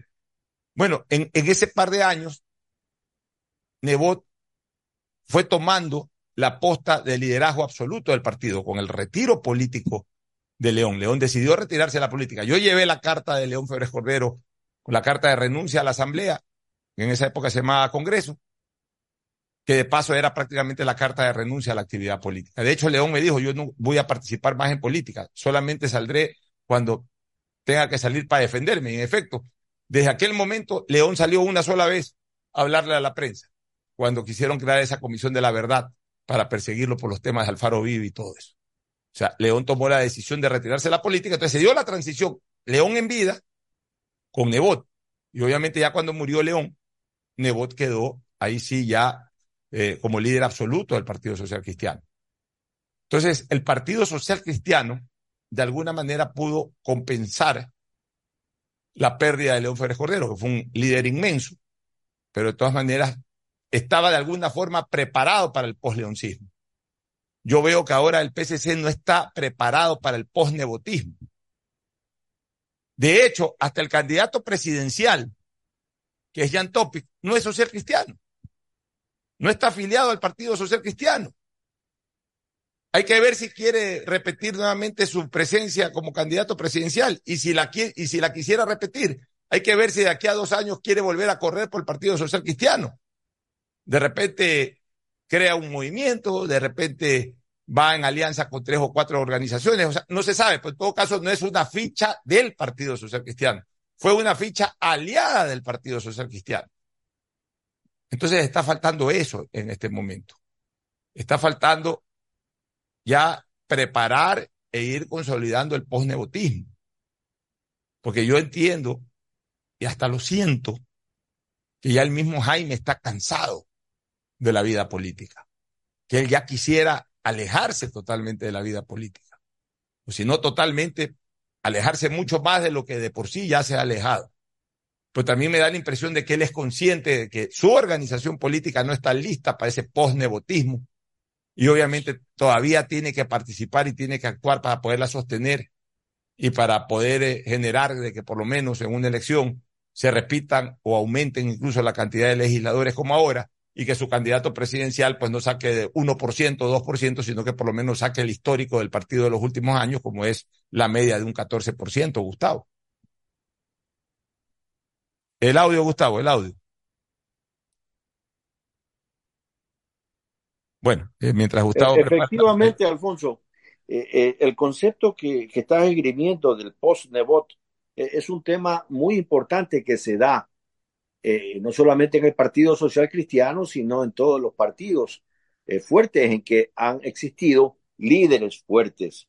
La historia del partidismo ecuatoriano, aún del Partido Liberal y Conservador, las ramificaciones que existieron luego del Partido Liberal y del Conservador, la democracia popular, en el caso de los conservadores, eh, eh, la, eh, la izquierda democrática, el Frente Radical Alfarista, el Partido Radical Demócrata, en el caso de los liberales, todos tenían encima un concepto claro de un líder que los dirigía. En el caso de la izquierda democrática estaba Borja, los Córdoba, que fueron los jóvenes que se opusieron al pacto Mordoré, pacto del Partido Liberal con el Partido Velasquista. Luego las juventudes liberales allá en los años 78 eh, se fueron con Pancho Huerta en la creación del Partido Radical Demócrata. Lo mismo pasó con el Frente Radical Alfarista de Ardón Calderón y luego el neoconservadurismo que apareció con Alberto Dajic, la democracia cristiana, el ala conservadora de, de, de Osvaldo Hurtado, Julio César Trujillo, creadores de la Flecha Verde, todos se fueron extinguiendo los líderes y no quedó un post nada a eso. El Partido Conservador no existe, el Partido eh, Frente Radical Alfarista tampoco, el Partido Liberal, el Partido Demócrata tampoco existe ya, tampoco existe la izquierda democrática como tal. ¿no? Tú ves lo que le acaba de pasar al candidato de la izquierda democrática, bueno, en fin, eh, estamos asistiendo a un nuevo escenario. En 1978 hubo la fractura de los jóvenes que ingresaban a la política, encabezados por Jaime Roldós Aguilera en la presidencia, Osvaldo Hurtado de la vicepresidencia y lo que llamó eh, Roldós Aguilera los patriarcas de la componenda, eh, el coronel Armijos, Asad Bucarán, el Malín, eh, los Arosemena, Monroy, los Arosemenas Gómez, en fin, todo ese bloque que se fue quedando, los que habían hecho política y la insurgencia de nuevos líderes, como fueron saliendo en aquellos congresos Raúl Vaca y, otros tantos jóvenes brillantes que fueron formándose. Y allí en ese bloque también apareció un, un hombre maduro, que fue un solo diputado en esa Cámara Nacional de Representantes, León Febres Cordero, que recoge el partido social cristiano, que era un partido creado por Camilo Ponce, hijo de Camilo Ponce Ortiz, uno de los más recalcitrantes conservadores de la historia, y Férez Cordero se hizo cargo del Partido Social Cristiano lo llevó a la presidencia de la República y lo llevó por algunas décadas a ser un partido sumamente importante. En el Ecuador, yo sostengo, Alfonso, todavía hay una serie de líderes jóvenes que tienen mucho que aportar y que no se les ha dado la suficiente importancia de parte de los partidos donde ellos crearon y nacieron. Pero si el Partido Social Cristiano mirara un poco más hacia adentro, pues va a llegar a la conclusión que todavía tiene alguna artillería importante para ser usada electoralmente, Alfonso. Tu criterio, Hugo, sobre ese tema. Muy rápido. Eh, yo creo que hay que saber pasar la posta y darle oportunidad a nuevas generaciones. Hay mucha gente preparada que no ha tenido la oportunidad de hacer política y yo pienso que necesitamos eso y casualmente lo estamos viendo en el mismo Daniel Novoa. Algo distinto, una nueva generación y eso es lo que necesita el país, no lo mismo de lo mismo y las mismas peleas y las mismas cuestiones y mantenerse como dinastía. Eso no es saludable para, para ningún movimiento, ni partido, ni para el país. Así es. En todo caso, ya será cuestión del Partido Social Cristiano. Mañana van a tener una reunión. Ellos, ellos mantienen vigencia. O sea, mucha gente vaticinaba la caída del Partido Social Cristiano en esta elección. Y no fue así. Mucha gente pensaba que el Partido Social Cristiano, luego de todo ese escenario enredado de la Asamblea Nacional en donde el Partido Social Cristiano fue protagonista, iba a perder muchísima fuerza. Eh, si es que presentaban candidato presidencial, iban a estar en un porcentaje muy bajo, de que probablemente no pasaran de seis o siete asambleístas, y esto es a lo mucho. Y resulta que de todas maneras el Partido Social Cristiano sacó fuerzas de flaquezas. Y mira tú, acogieron un, un, un, candidato presidencial que sacó la media o el promedio histórico del partido. Lleva 18 versus los 16 que llevó originalmente, es decir, termina reforzado. Eh, si es que finalmente se confirman estos 18 legisladores, terminan reforzados en relación a, a, a incluso al, al primer día en que se posesionaron allá en el año 2021, el 15 de mayo del, o 14 de mayo del 2021, en que solamente se posesionaron 16. Claro, también hay que señalar algunas cosas. Dentro del fragor de la batalla electoral y de la batalla política perdieron algunos coroneles de batalla. Uno de ellos es Esteban Torres, que se quedó fuera de la contienda electoral, fuera, perdón, de la asamblea. No, no, no sacó una buena votación. Otra que se quedó, Natalie Viteri, hermana de Cintia. Mal año para las hermanas Viteri. Cintia perdió la elección eh, para la alcaldía y Natalie perdió la elección para la reelección. Así, así toca en política. Hay, veces en que todo te sonríe y hay veces también en que todo, eh, en, en, que tienes reveses, en que eh, el santo está de espaldas, como se dice. Pero bueno, eh, no, no, no logró regresar Natalie Viteri, no logró eh, reincorporarse a la Asamblea Pablo Muentes, que que era un legislador operativamente importante para Nebot, porque es en este momento uno de los hombres más cercanos del líder del partido, Jaime Nebot. Entonces, evidentemente, pues siempre es bueno para un líder que maneja desde afuera las cosas tener a una persona operativa, eh, al interior incluso de, de, la misma tienda eh, legislativa, de la misma bancada legislativa. Bueno, eh, no fue segundo en la lista y no pudo, no pudo reingresar este, Pablo Muentes. Entonces, son también caídas electorales que hay que señalarlas, pero lo más importante ya en lo que corresponde al macro, al macro electoral, el Partido Social Cristiano termina metiendo 18. Entonces va reforzado. No hubo la vaticinada caída del PCC en esta elección. Sobrevivió. De alguna manera, no solamente que salvó los muebles, sino que yo, yo, yo diría mejoró los muebles en materia legislativa. Y eso es bueno para el Partido Social Cristiano porque disimula esto de acá que lo vemos con un poco más de profundidad política. O sea, lo de hoy disimula totalmente lo que puede venir después si es que no se da esa transición o si es que en un momento determinado, más rápido que tarde, eh, eh, se comienzan nuevamente a reforzar liderazgos dentro del Partido Social Cristiano. Por ahora, en lo que fue la elección del 2023, la sagacidad política, la experiencia política de Jaime Nebot le permitió al Partido Social Cristiano no solamente sobrevivir, sino que incluso mejorar un poco su posición legislativa. En la presidencial, hace muchos años que el Partido Social Cristiano no ejerce la presidencia y ahora que la ganó en alianza tampoco la pudo ejercer un solo segundo. Y bueno, o sea, está en la línea de lo que ha sido siempre el Partido Social Cristiano en los últimos 30 años no ganar una elección presidencial y no solamente con, con, con etiqueta propia, y no solamente no ganarla, sino estar más o menos en los promedios que sacó Topic. O sea que ahí no hubo retroceso. Y a nivel legislativo incluso hubo un incremento. Lo de ahora estuvo bien. ¿Gracias a qué? A la sagacidad y a la experiencia política de Nebot. Pero hay Nebot para largo para que con esa sagacidad y esa experiencia política conduzca al Partido Social Cristiano siempre. Yo creo que ya no hay Nebot político para largo. Ojalá Dios quiera haya Nebot humano para largo, que dure muchos años más, que tenga muchos años más de vida Jaime, lo que se lo decíamos sus amigos. Pero yo no creo que Jaime esté 10 años más, 8 años más, 6 años más activando políticamente. Y entonces, ya viendo hacia allá, es que el Partido Social Cristiano tiene que comenzar a reforzarse, pero no con dirigentes que salgan de las canteras, sino en el fútbol. Es fácil hacer eso, mucho menos en la política. El Partido Social Cristiano tiene que, de alguna manera, reagruparse. El Partido Social Cristiano tiene que ya comenzar a proyectar políticos de dimensión nacional, sean los que estén en el Parlamento o fuera del Parlamento, para que verdaderamente sean los que tomen la posta en las próximas contiendas electorales.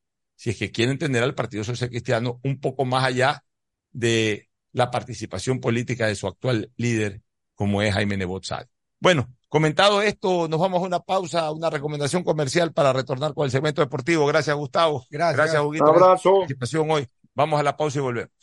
Auspician este programa.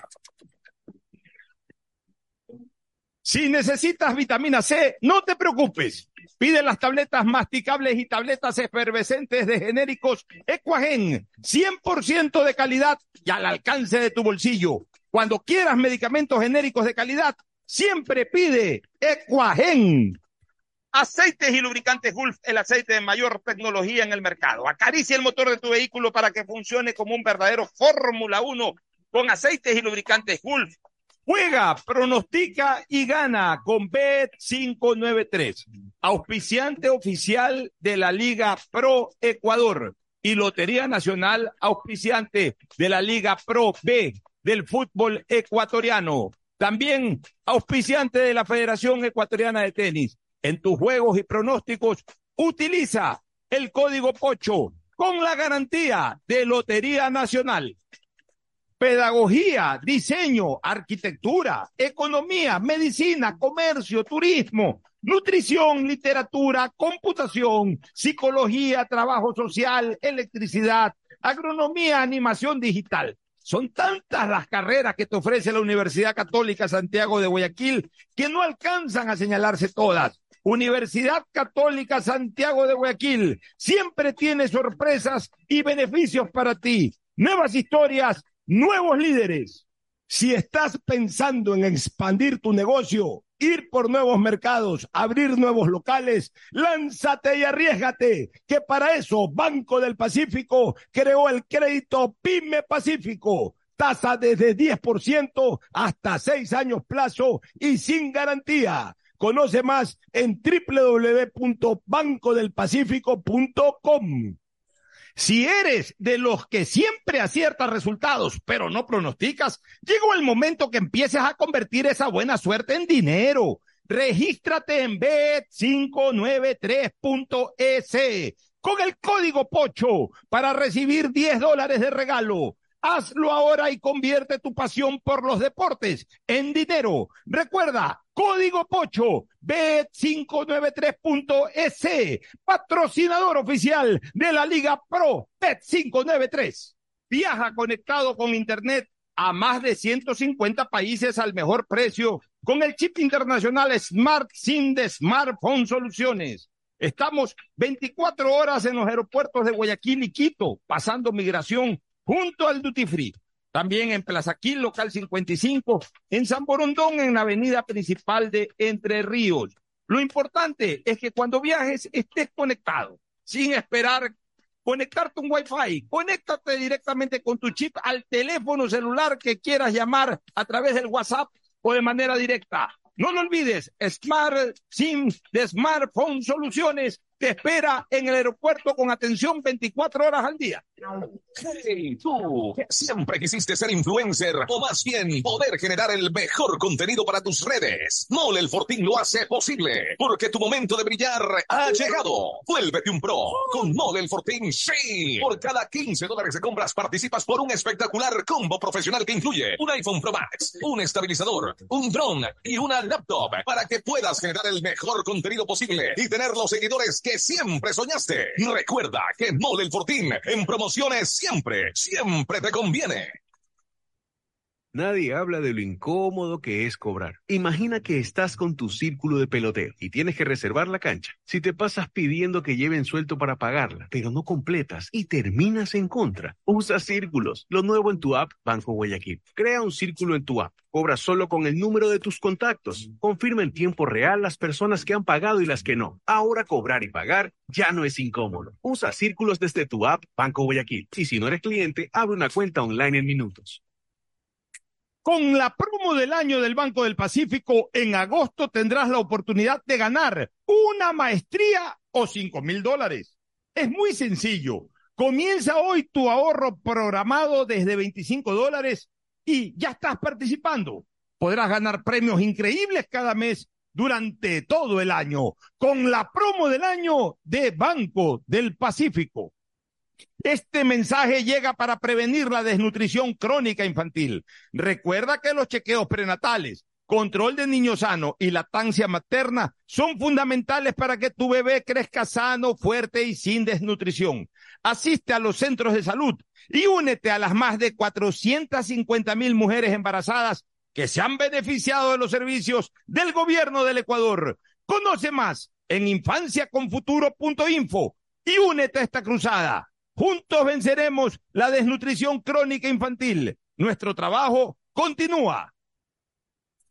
Tu vivienda propia o local comercial espera por ti. Inmobiliar te invita a ser parte de la próxima subasta pública de bienes inmuebles. Revisa el catálogo del mes y presenta tu oferta este jueves 24 de agosto. Para mayor información, escribe a nuestro chat de WhatsApp 099-477-3181. Inmobiliar, tu primera opción para comprar bienes. Gobierno del Ecuador. Guillermo Lazo, presidente. Una buena ola depende del viento, del tiempo y de la luna. Pero ir tras ella en el momento exacto solo depende de ti. El mar, como los negocios, es para valientes. Si te vas a lanzar, lánzate. El crecimiento de tu empresa es hoy. Por eso tenemos para ti el crédito PYME Pacífico. Tasa desde el 10% hasta 6 años plazo y sin garantía. Conoce más en www.bancodelpacifico.com. Banco del Pacífico. Convertir tu pasión por el fútbol en dinero es tan fácil como registrarse en bet593.es. Hazlo ahora y recibe el bono de bienvenida más pro. Hasta 300 dólares para pronósticos deportivos con tu primera recarga. Además, también vas a recibir giros gratis en los únicos juegos de casino que tienen la garantía de Lotería Nacional. Regístrate ahora y empieza a ganar. Patrocinador oficial de la Liga Pro Bet 593. Participa en las subastas públicas de inmobiliaria y accede a los bienes que deseas con los mejores precios. En agosto, oferta por el lote de los olivos en Puerto Viejo, Manabí. Para mayor información, escriba a nuestra línea directa de WhatsApp 099 477 3181. Repito, 099 477 3181. Inmobiliar, tu primera opción para comprar bienes. Estoy agradecido. ¿Por qué? Porque voy a emprender. Estoy cumpliendo mis sueños como emprendedor. Estoy muy contento, estoy. Con muchos agricultores estamos agradecidos. Apoyar esa base de la pirámide productiva. Más de mil millones de dólares en créditos entregados. Miles de sueños cumplidos. Nuestro trabajo continúa. Visita la agencia más cercana y acceda a nuestros créditos productivos. Ban Ecuador, financia tus sueños. Gobierno del Ecuador. Autorización número 0313. Elecciones anticipadas 2023 y consultas populares de Asuní y Chocó Andino. Estamos en la hora del pocho. En la hora del pocho presentamos Deportes. Muy bien, ya estamos en el segmento deportivo, a la espera de Tete Tinoco y Agustín Guevara Murillo, pues ya está por acá Ricardo Murillo. Ricardo, buenos días. Buenos días, buenas tardes ya, Pocho. Un gusto poder saludarte a ti, a todas las mesas de compañeros, a todos los amigos oyentes. Otro ecuatoriano puede llegar a la Premier League. Liverpool prepara una oferta de 45 Por Piero. millones por Piero Incapié. 45 millones. 45 millones. Sería un cómo- ecuatoriano más en la Liga de Inglaterra. Cómo se han valorizado nuestros jugadores. Mira, y eso es bueno para la selección, porque eso da jerarquía. Cuando ya un jugador cuesta lo que cuesta, ya, ya e- e- esa es parte de la jerarquía, ¿no? De, de ser un jugador de costo alto, de jugar en camiseta, con camiseta grande, de jugar en una liga importantísima. Obviamente, pues ya en el caso de Piero Incapié, de Moisés Caicedo, ya tienen un mundial a cuestas. Que deja la vara arriba. Son, son jugadores muy Sí. jóvenes todavía, que no pasan de los 23 años. Entonces, todo eso los proyecta muy bien y eso, eso va a permitir que la selección ecuatoriana llegue, llegue con, con otra consideración ante los rivales en eliminatorias. Y si en algún momento se nos da la oportunidad con esta generación de clasificar a una nueva Copa del Mundo, pues obviamente tendremos la oportunidad también de, de tener actuaciones más lúcidas. Eh, Podríamos hablar de que esta es una generación dorada del fútbol ecuatoriano, como la catalogó Chile en- en- en- a inicios de, de la segunda década de este siglo. Me parece que hasta más. No, No, no, no. Me parece que hasta más. ¿cómo hasta más? Pues si los O sea, otros fueron bicampeones de América. Claro, sí, sí, pero. Fueron sea, si- estrellas. si nos esos ponemos a jugadores ver- fueron estrellas si de, nos de- ponemos de a ver equipos. lo, pues, lo que eh, estos jugadores jóvenes están poniendo y lo que están haciendo y el techo que no tienen todavía porque Ya, es un fútbol, no, es un fútbol entonces- nuevo, moderno. Ya, O sea, nosotros lo que jugador- tenemos que decir es que en algunos jugadores la expectativa puede ser Alta. incluso superar, pero para superar tenemos que también ya ganar cosas. Claro. Porque para, para ser una generación dorada tenemos que ganar cosas. ¿Cuál fue la generación dorada del fútbol holandés? La de, los años 70, cuando hicieron dos finales de Copas del Mundo. No ganaron ninguna, pero llegaron a dos finales de Copa del Mundo. Pues a ver si cualquiera llega a una final de Copa del Mundo. Tuvieron al mejor jugador del, de- del fútbol mundial durante parte de esa década, que fue Johan Cruyff. Eh, su, su estilo de juego generó una revolución a nivel del fútbol mundial, la naranja mecánica. Entonces, eh, se habló de esa generación dorada, de los Johan Cruyff, de los Johan Nesken, de los Robin Resenbrick, de los Rep, de los eh, Jungle o de los Kroll, de esos jugadores espectaculares que tuvo Holanda en el Mundial del 74, algunos de Hans, algunos repitieron en, en, en el 78 menos Cruyff, e igual llegaron a la final de esa Copa del Mundo. Chile, su generación dorada, comienza con jugadores que brillan en la localidad, inmediatamente eh, comienzan también a tener eh, resonancia en, en el fútbol europeo. Pero Pero- exper- experimentada también. Claro, pero luego se agrupan y comienzan a obtener cosas positivas, como por ejemplo clasifican a dos mundiales en, en seguidilla o consecutivos, mundial del 2010, mundial del 2014. Y además tienen buenas actuaciones en esos mundiales, hacen octavos de final en el 1, en el 2010 en, Sudáfrica, incluso ganando, a ver, eh, eh, ahí perdieron con España, pero, pero tuvieron una, una muy buena participación, Eh, perdieron en, octavos de final, ¿con quién fue que perdió este, Chile en octavos de final? Que quedó fuera, no, recuerdo si fue con Brasil, que jugó en, dos ocasiones consecutivas, justo en esos dos mundiales, octavos de final hizo contra Brasil, me parece, usted me ayuda ahí en el Google mientras yo sigo hablando. Pero Chile hizo un, un mundial bastante interesante, le ganó a España, no, a España no, le ganó, eh, revisemos la campaña. de- Perdió contra España, 2-1. perdió contra España, pero en primera ronda. Sí. Recordemos que España fue campeón del mundo en ese mundial. Antes, ¿contra quién había jugado? Le había ganado a Suiza.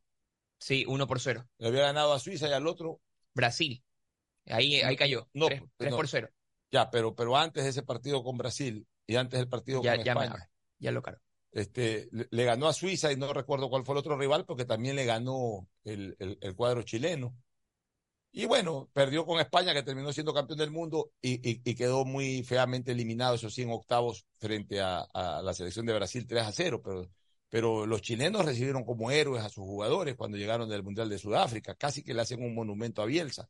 También exagerado, porque al final de cuentas, este, lo que hicieron fue ganar dos partidos y después perdieron dos partidos. Más o menos algo similar a, lo que fue la campaña de Ecuador en, en, en, Alemania 2006, en que ganamos los dos primeros partidos, clasificamos octavos, pero luego perdimos el último partido de grupo y también perdimos el partido de octavo de final. Pero a ver, los chilenos, no, salvo cuando fueron locales en el Mundial del 62, en que llegaron a disputar la semifinal, pero como locales. Luego en los demás mundiales en que ha participado Chile siempre se ha ido en fase de grupos.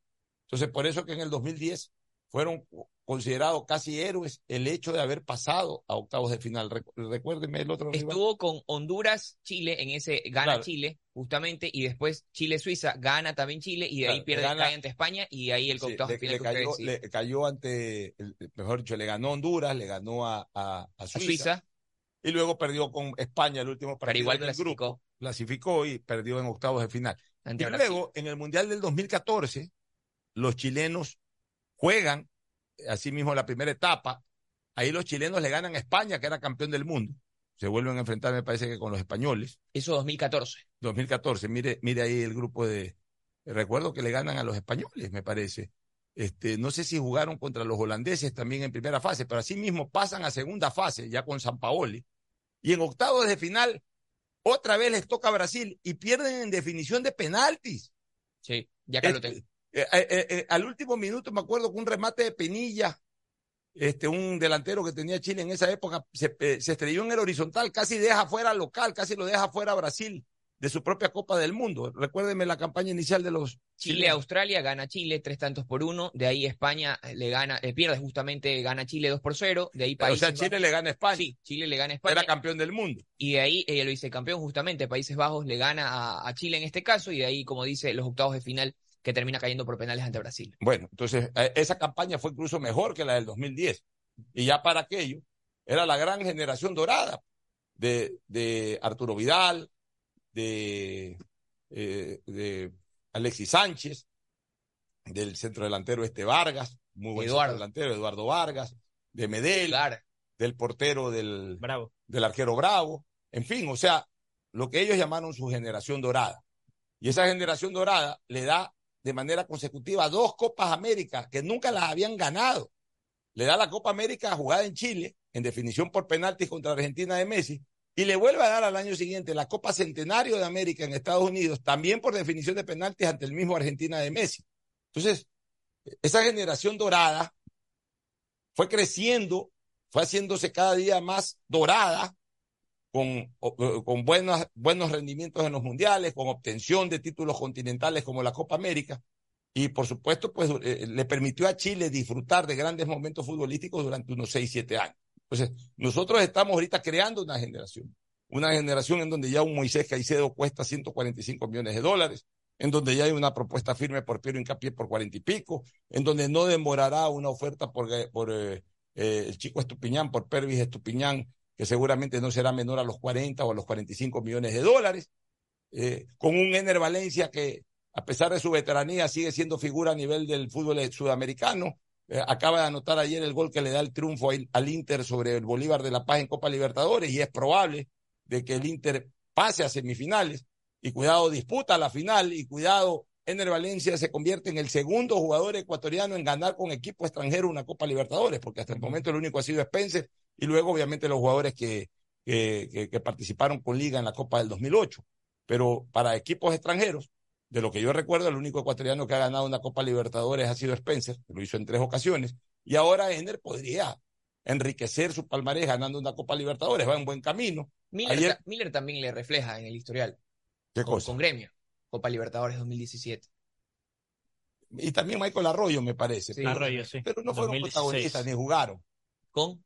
Eh, No, el Gremio. 2017 con Gremio. Gremio 2017. Recuerdo que, recuerdo que vinieron a jugar acá a la semifinal con Barcelona, ni vinieron. Creo que Michael Arroyo vino y ni jugó, jugó pocos minutos. No sumó, sí. ¿sabes? Pero estamos hablando de protagonismo, de protagonista de una copa. Y en ese Siendo sentido, parte del once. y, y siendo protagonista. Ender Valencia ayer le da el gol del triunfo al Inter de Porto Alegre sobre el Bolívar de La Paz. Y es probable que seguramente ganen en Porto Alegre y, y- y se enrumben ya a pelear la copa, porque ya en semifinales ya vas a pelear la copa. Bueno, en fin, vamos a ver si, si el Ecuador logra consolidar una generación dorada y sobre todo si esta generación se pone a la altura de lo que es una generación dorada. Y, y- y nos regala grandes momentos, que ya no solamente deben de limitarse a clasificar un mundial, sino incluso a ser verdadero protagonista en una Copa América. Eso es lo que les va a dar el raigambre, como se la dio la generación dorada del fútbol chileno a la selección de Chile. ¿Y el nivel de los clubes no suma? Porque Ecuador versus Chile en nivel de clubes es mucho más. Ecuador versus Chile a nivel de clubes. No, los chilenos también han tenido grandes momentos eh, a nivel de clubes. También han tenido grandes momentos. Pero evidentemente, antes el fútbol chileno era mucho eh, mejor visto que el fútbol ecuatoriano y, y esa brecha no solamente que ha disminuido, sino que creo que de a poco se ha ido revertiendo. Y ahora para mí el fútbol ecuatoriano puede ser más respetado internacionalmente que el fútbol chileno. De hecho, las grandes figuras del fútbol chileno ya están en su ocaso y ahora es como decir el eh, ahora es como decir exactamente el renacer de nuevas estrellas en la esfera internacional, pero que tienen origen ecuatoriano. Moisés Caicedo, Piero Encapié y otros más que ojalá con el paso del tiempo comiencen a cristalizar su paso a las grandes ligas del fútbol internacional. El, eh, la presencia ya aquí de Tadeo Tinoco, ¿sabe qué? No me sale el TTT cuando usted viene. No, porque ya ha comenzado el, el venimos del Monumental, por eso la demora. no me sale. Ya, Eh, aquí, de aquí en adelante el TTT solo si está al arranque del segmento deportivo. pero Si no está al arranque del segmento deportivo, simplemente Tadeo Tinoco. Venimos del Monumental. Barcelona su nuevo marcador electrónico para la sexta fecha para el partido con Liga de Quito. ¿Qué es un nuevo marcador? El nuevo marcador electrónico que va a ser ubicado en la parte alta de la General Norte va a ser puesto. Actualmente, ¿dónde está el marcador No hay electrónico? marcador electrónico. ¿Y el- y el uno pequeñito eh, lo fue sacado por la final Libertadores. Hay uno pequeñito en la entrada del túnel que solo dice los marca- el, el marcador 1-0 o 2-0-0, nada más. Ahorita el nuevo va a estar por 10 años, va a durar un periodo de 10 años, tiene la duración y va a ser ubicado en la parte alta de la General Norte y ya usado para el partido con Liga de Quito, sexta fecha. Ya, bueno, Ya. el marcador electrónico de Barcelona que lo va a estrenar. Por un lado. De ahí, Carlos Alejandro Alfaro Moreno dijo, las elecciones van para el mes de noviembre. Esto luego de que el juez dijera que se tienen que aplazar obligatoriamente 60 días. El directorio se reúne la próxima semana para ¿Cómo se tienen que aplazar? ¿Qué juez ha dicho? Una vez que resolvieron que no, que se vulner- le dieron la razón por la medida cautelar a José Francisco Ceballos, dijeron, él tiene que ser calificado como socio de Barcelona y obligo, doy el dictamen de que se tienen que aplazar 60 días. Recordemos que las elecciones estaban pactadas para el 2 de septiembre. 2 de septiembre. Es decir, la siguiente semana, ahora se aplazan dos meses. o sea, 60 do- días. ya, pues 2 de octubre sería para el 2 de noviembre. 2 de noviembre se estaría previsto que sea, el- la fecha se la define la próxima semana, en directorio dijo el titular amarillo, y sobre su continuidad la vamos a resolver en el directorio de la otra O sea, semana. a ver, Alfaro Moreno lo que está esperando es ver cómo le va al equipo en este Correcto. caso. Claramente. O sea, Sí. él sabe que si el equipo va bien, él sabe que si el equipo coge la punta, él sabe que si el equipo le genera alegrías a la hinchada y por ende a los socios, tiene posibilidades de pelear una reelección.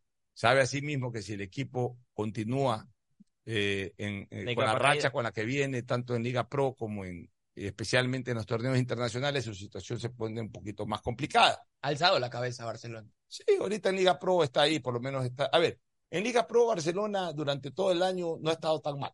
¿No? O sea, se desinfló, en se desinfló es a partir de que perdió el clásico en la etapa anterior y eso hizo que de un segundo puesto termine creo que en cuarto o en quinto, en la Quinto. primera etapa, en quinto puesto. En, en- en definitiva, en una mala posición. Y ahora va en segundo puesto, como fue durante mucho tiempo de la primera etapa. Ahora, lo importante es ver cómo acaba esto. Pero sí arrastra un peso negativo en esta temporada, que fue su mala actuación internacional, tanto en Copa Libertadores como en Copa Sudamericana. Entonces, eh, yo lo que creo es de que el Beto, eh, en el fondo, debe de tener deseos de continuar, Sí. porque es un hombre de fútbol, porque es un hombre muy vinculado al Barcelona, porque también eh, ejercer la presidencia del club es algo agradable por un lado, desagradable Pesado por otro. desagradable por los problemas, pero agradable por el hecho de, de estar en la salsa de uno. Uno está en su salsa. Eh, al que le gusta el fútbol, al que es barcelonista, eh, está en su salsa si ejerce la presidencia del club o la presidencia de la comisión de fútbol. Eso, eso también agrada, eso también eh, de alguna manera estimula a la persona que, que, que está en esa actividad a seguir. Pero bueno, pero él sabe también que depende de una votación y que la gente de Barcelona es muy emotiva. Y va, y, y los resultados electorales van de la mano con el rendimiento de un equipo de fútbol en la temporada en que son las elecciones. Así que eh, yo creo que esto a él lo ayuda bastante porque le da oxígeno y le da tiempo para que el equipo eh, se convierta en verdadero protagonista en esta etapa y si es así seguramente se va a lanzar. Y si el equipo no termina de despegar y no termina de ejercer liderazgo en esta etapa, no termina de convertirse en un candidato firme y sólido para ganar la etapa, yo creo que Alfaro Moreno tomará la decisión de no correr. Es que es eso un poco, y ahora se va a hacer para noviembre, y mera coincidencia que recordemos que para eh, la quincena de noviembre es el segundo clásico del astillero del año. El, ¿Cuándo sería la, la- la segunda? el segundo clásico del astillero de la, de la temporada, ya en la segunda etapa, estará previsto para el fin de semana del 14 de noviembre. Pero ya para esa etapa, Ya habrá pasado para las esa época ya, ya, ya se Habrán han pasado las elecciones como tal. O sea, por eso coincide justo que fue una semana después, el que fue anunciado por Liga Pro, el que en la fecha 13 será domingo 12 de noviembre, el clásico del astillero. Domingo 12 de noviembre. domingo y las 12. elecciones podrían ser eh, El 2 de noviembre como tal, el 2 de noviembre o el 3 de noviembre, o sea, el fin de semana anterior al clásico. al clásico. Bueno, ¿alguna otra novedad eh, de Barcelona y Emelec? En Emelec siguen pagando deudas viejas. Mauro Quiroga ya llegaron a un acuerdo para pagarle lo que le debían del sueldo desde septiembre hasta noviembre y premios del 2022 al ex delantero. ¿Premios de qué? Premios del 2022.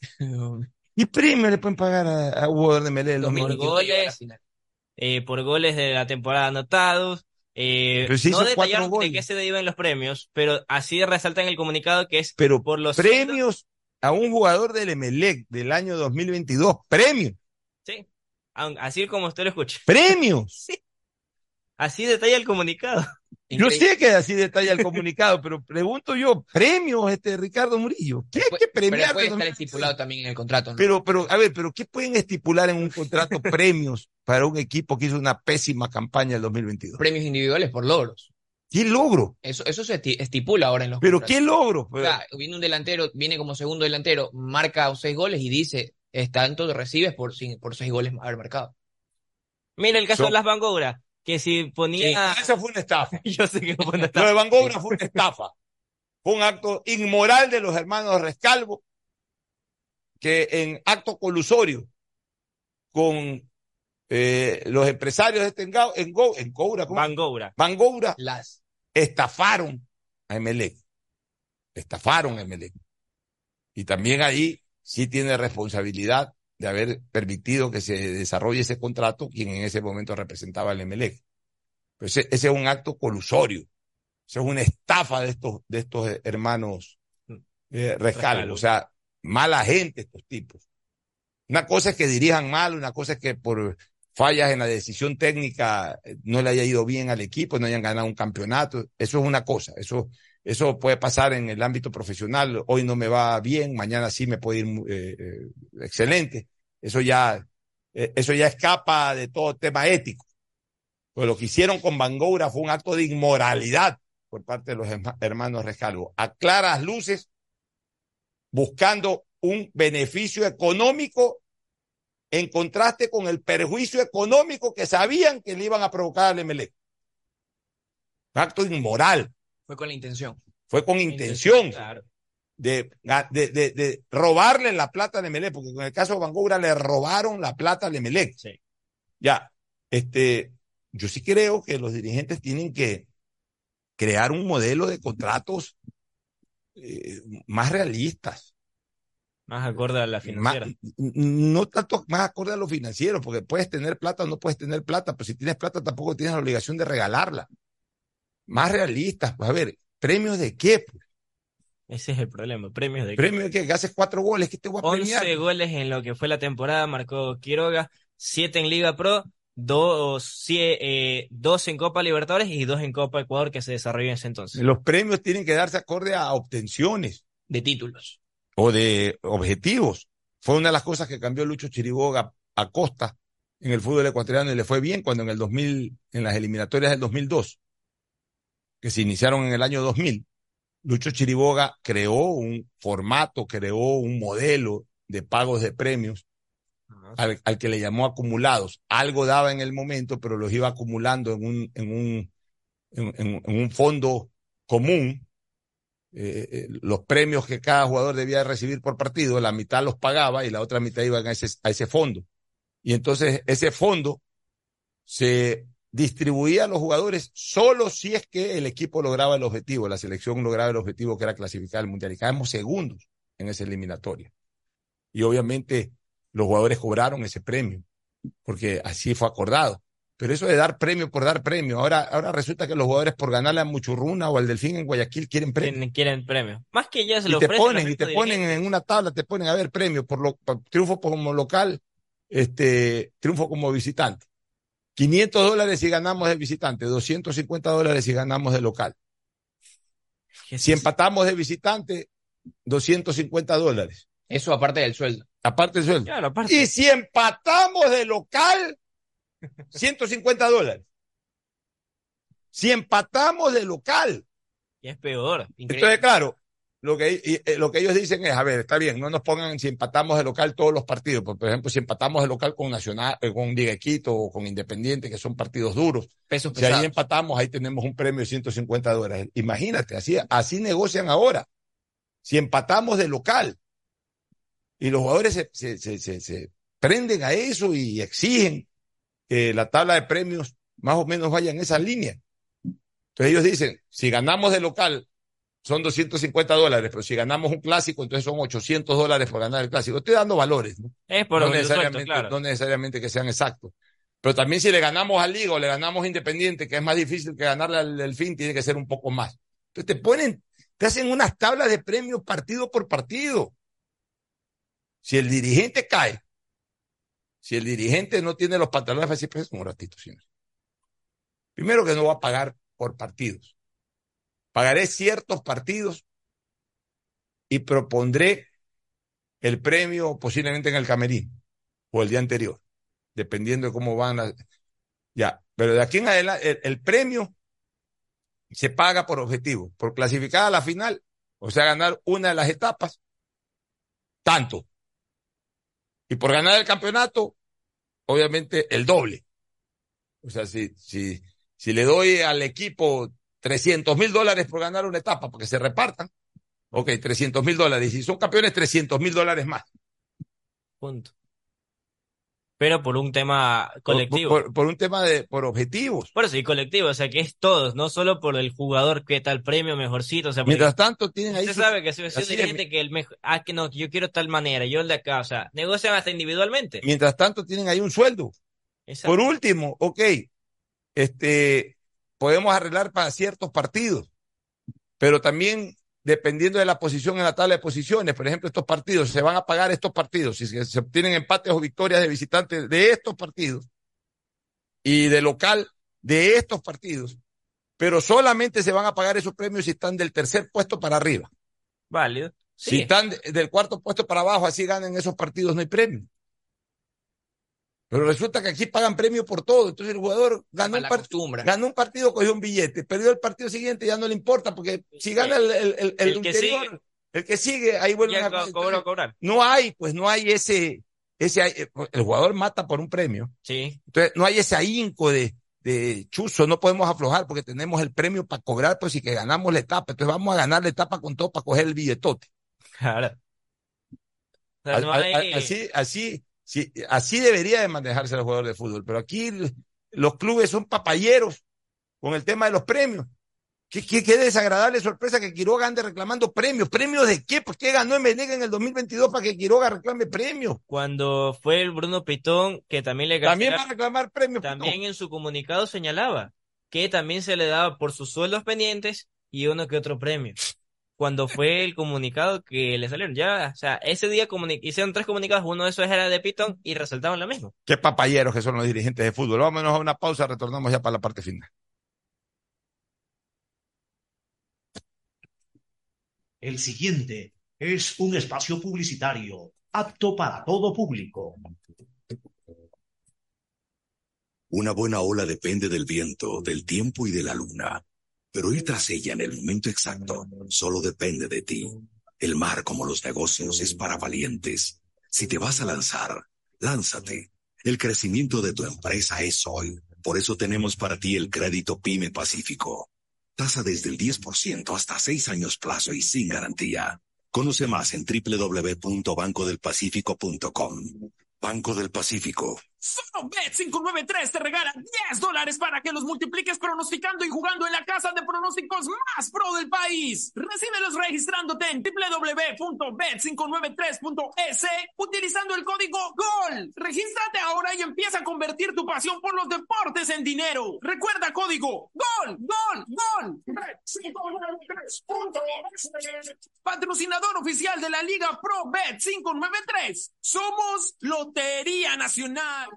Tu vivienda propia o local comercial espera por ti. Inmobiliar te invita a ser parte de la próxima subasta pública de bienes inmuebles. Revisa el catálogo del mes y presenta tu oferta este jueves 24 de agosto. Para mayor información, escribe a nuestro chat de WhatsApp 099 477 3181. Inmobiliar, tu primera opción para comprar bienes. Gobierno del Ecuador. Guillermo Lazo, presidente. Y tú, que siempre quisiste ser influencer, o más bien poder generar el mejor contenido para tus redes. Mole el Fortín lo hace posible, porque tu momento de brillar ha llegado. Vuélvete un pro con Mole el Fortín, sí. Por cada 15 dólares de compras participas por un espectacular combo profesional que incluye un iPhone Pro Max, un estabilizador, un drone y una laptop para que puedas generar el mejor contenido posible y tener los seguidores que siempre soñaste. Recuerda que Mole el Fortín en promociones siempre, siempre te conviene. Desde que Lucía supo que estaba embarazada, asistió al centro de salud para los chequeos prenatales y ahora que nació Camila, la lleva a sus controles de niño sano y la alimenta con leche materna. Camila crece sana y fuerte como más de 200.000 niñas y niños que ya acceden a los servicios del gobierno del Ecuador. Juntos venceremos la desnutrición crónica infantil. Conoce más en www.infanciaconfuturo.info. Gobierno del Ecuador. Autorización número 0534. Elecciones anticipadas 2023 y consultas populares Yasuní y Chocó Andinos. Tu vivienda propia o local comercial espera por ti. Inmobiliar te invita a ser parte de la próxima subasta pública de bienes inmuebles. Revisa el catálogo del mes y presenta tu oferta este jueves 24 de agosto. Para mayor información, escribe a nuestro chat de WhatsApp 099 477 3181. Inmobiliar, tu primera opción para comprar bienes. Gobierno del Ecuador. Guillermo Lazo, presidente. Estoy agradecido porque voy a emprender. Estoy muy contento, estoy. Con muchos agricultores estamos agradecidos. Apoyar esa base de la pirámide productiva. Más de mil millones de dólares en créditos entregados. Miles de sueños cumplidos. Nuestro trabajo continúa. Visita la agencia más cercana y acceda a nuestros créditos productivos. En Ban Ecuador continuamos financiando sueños. Gobierno del Ecuador. Si necesitas vitamina C, no te preocupes.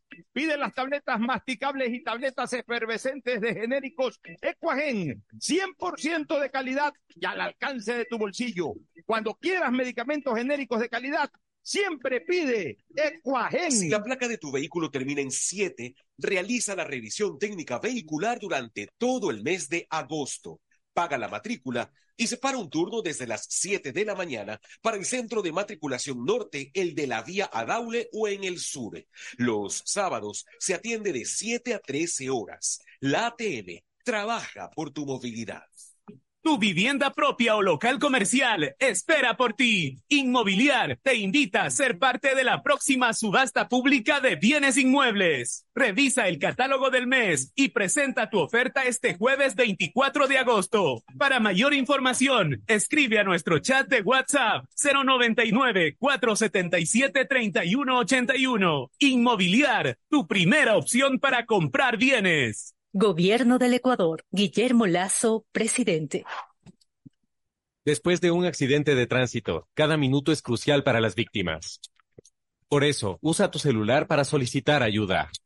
Siempre cede el paso a los bomberos. Si existe una herida externa, ejerce presión para evitar la hemorragia.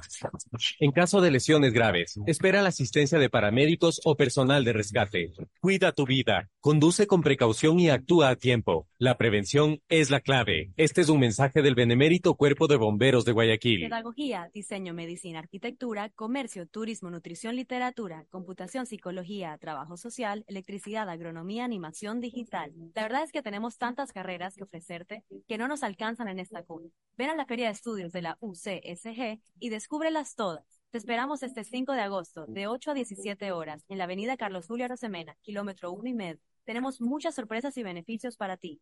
Universidad Católica de Santiago de Guayaquil. Nuevas historias, nuevos líderes. Los ecuatorianos vivimos la semana pasada una importante fecha cívica. Y no solo aquí, en Nueva York, la capital del mundo. Nuestros compatriotas celebraron también el 10 de agosto. En Estados Unidos viven cerca de 900 mil ecuatorianos, especialmente en la llamada zona triestatal, esto es New York, New Jersey y Connecticut. La celebración de este mundo fue muy especial de este año, fue muy especial, pues una empresa de gran renombre y 100% ecuatoriana, Mundo Ambienza, participó activamente. Y no solo eso, llevó toda su oferta inmobiliaria para los compatriotas. Hablamos de la campaña denominada Tu casa propia en Ecuador, que nuestros ciudadanos podrán adquirir aquí directamente para las familias o para cuando decidan regresar al país en la zona de mayor plusvalía de Guayaquil, con entrega inmediata, crédito directo y sin exclusión migratoria. Mundo Ambienza tiene una impresionante trayectoria de 25 años en el mercado como promotora inmobiliaria con más de 3.000 casas entregadas hasta ahora. Son miles de trabajos directos e indirectos generados. ¿Qué mejor forma de hacer valedor el sacrificio de los migrantes que en la adquisición de una casa propia, una inversión segura que garantizará un hogar para sus seres queridos al amparo de una empresa seria? Una excelente idea que quienes tengan familiares en Estados Unidos deben referirla. Porque Mundo Ambienza y su impresionante trayectoria de 25 años en el mercado como la mejor promotora inmobiliaria. Estás al aire en la llamada ganadora. ¿Cuál sería el premio perfecto para una promo de ahorro? Eh, un crucero o una maestría. No, no, 15 mil dólares. ¡Correcto! Todas las anteriores. Con la promo del año de Banco del Pacífico ganas todo el año. Por cada 25 dólares en tu ahorro programado, tus ahorros de agosto participan por una maestría o 5 mil dólares. Crea tu ahorro programado y participa. Banco del Pacífico. Tu vivienda propia o local comercial espera por ti. Inmobiliar te invita a ser parte de la próxima subasta pública de bienes inmuebles. Revisa el catálogo del mes y presenta tu oferta este jueves 24 de agosto. Para mayor información, escribe a nuestro chat de WhatsApp 099-477-3181. Inmobiliar, tu primera opción para comprar bienes. Gobierno del Ecuador. Guillermo Lazo, presidente. Desde que Lucía supo que estaba embarazada, asistió al centro de salud para los chequeos prenatales y ahora que nació Camila, la lleva a sus controles de niño sano y la alimenta con leche materna. Camila crece sana y fuerte como más de 200.000 niñas y niños que ya acceden a los servicios del gobierno del Ecuador. Juntos venceremos la desnutrición crónica infantil. Conoce más en www.infanciaconfuturo.info. Gobierno del Ecuador. Autorización número 0534. Elecciones anticipadas 2023 y consultas populares Yasuní. Viaja conectado con Internet a más de 150 países al mejor precio con el chip internacional Smart SIM de Smartphone Soluciones. Estamos 24 horas en los aeropuertos de Guayaquil y Quito, pasando migración junto al Duty Free. También en Plaza Quil, local 55, en San Borondón, en la avenida principal de Entre Ríos.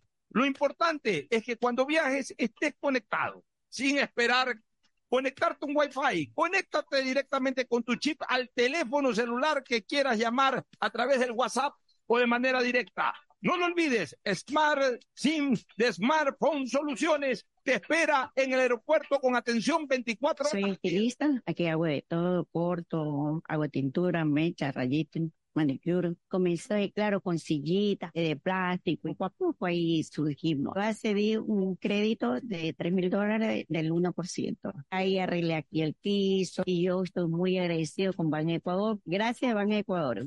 Visita la agencia más cercana y acceda a nuestros créditos productivos. En Ban Ecuador continuamos financiando sueños. Gobierno del Ecuador.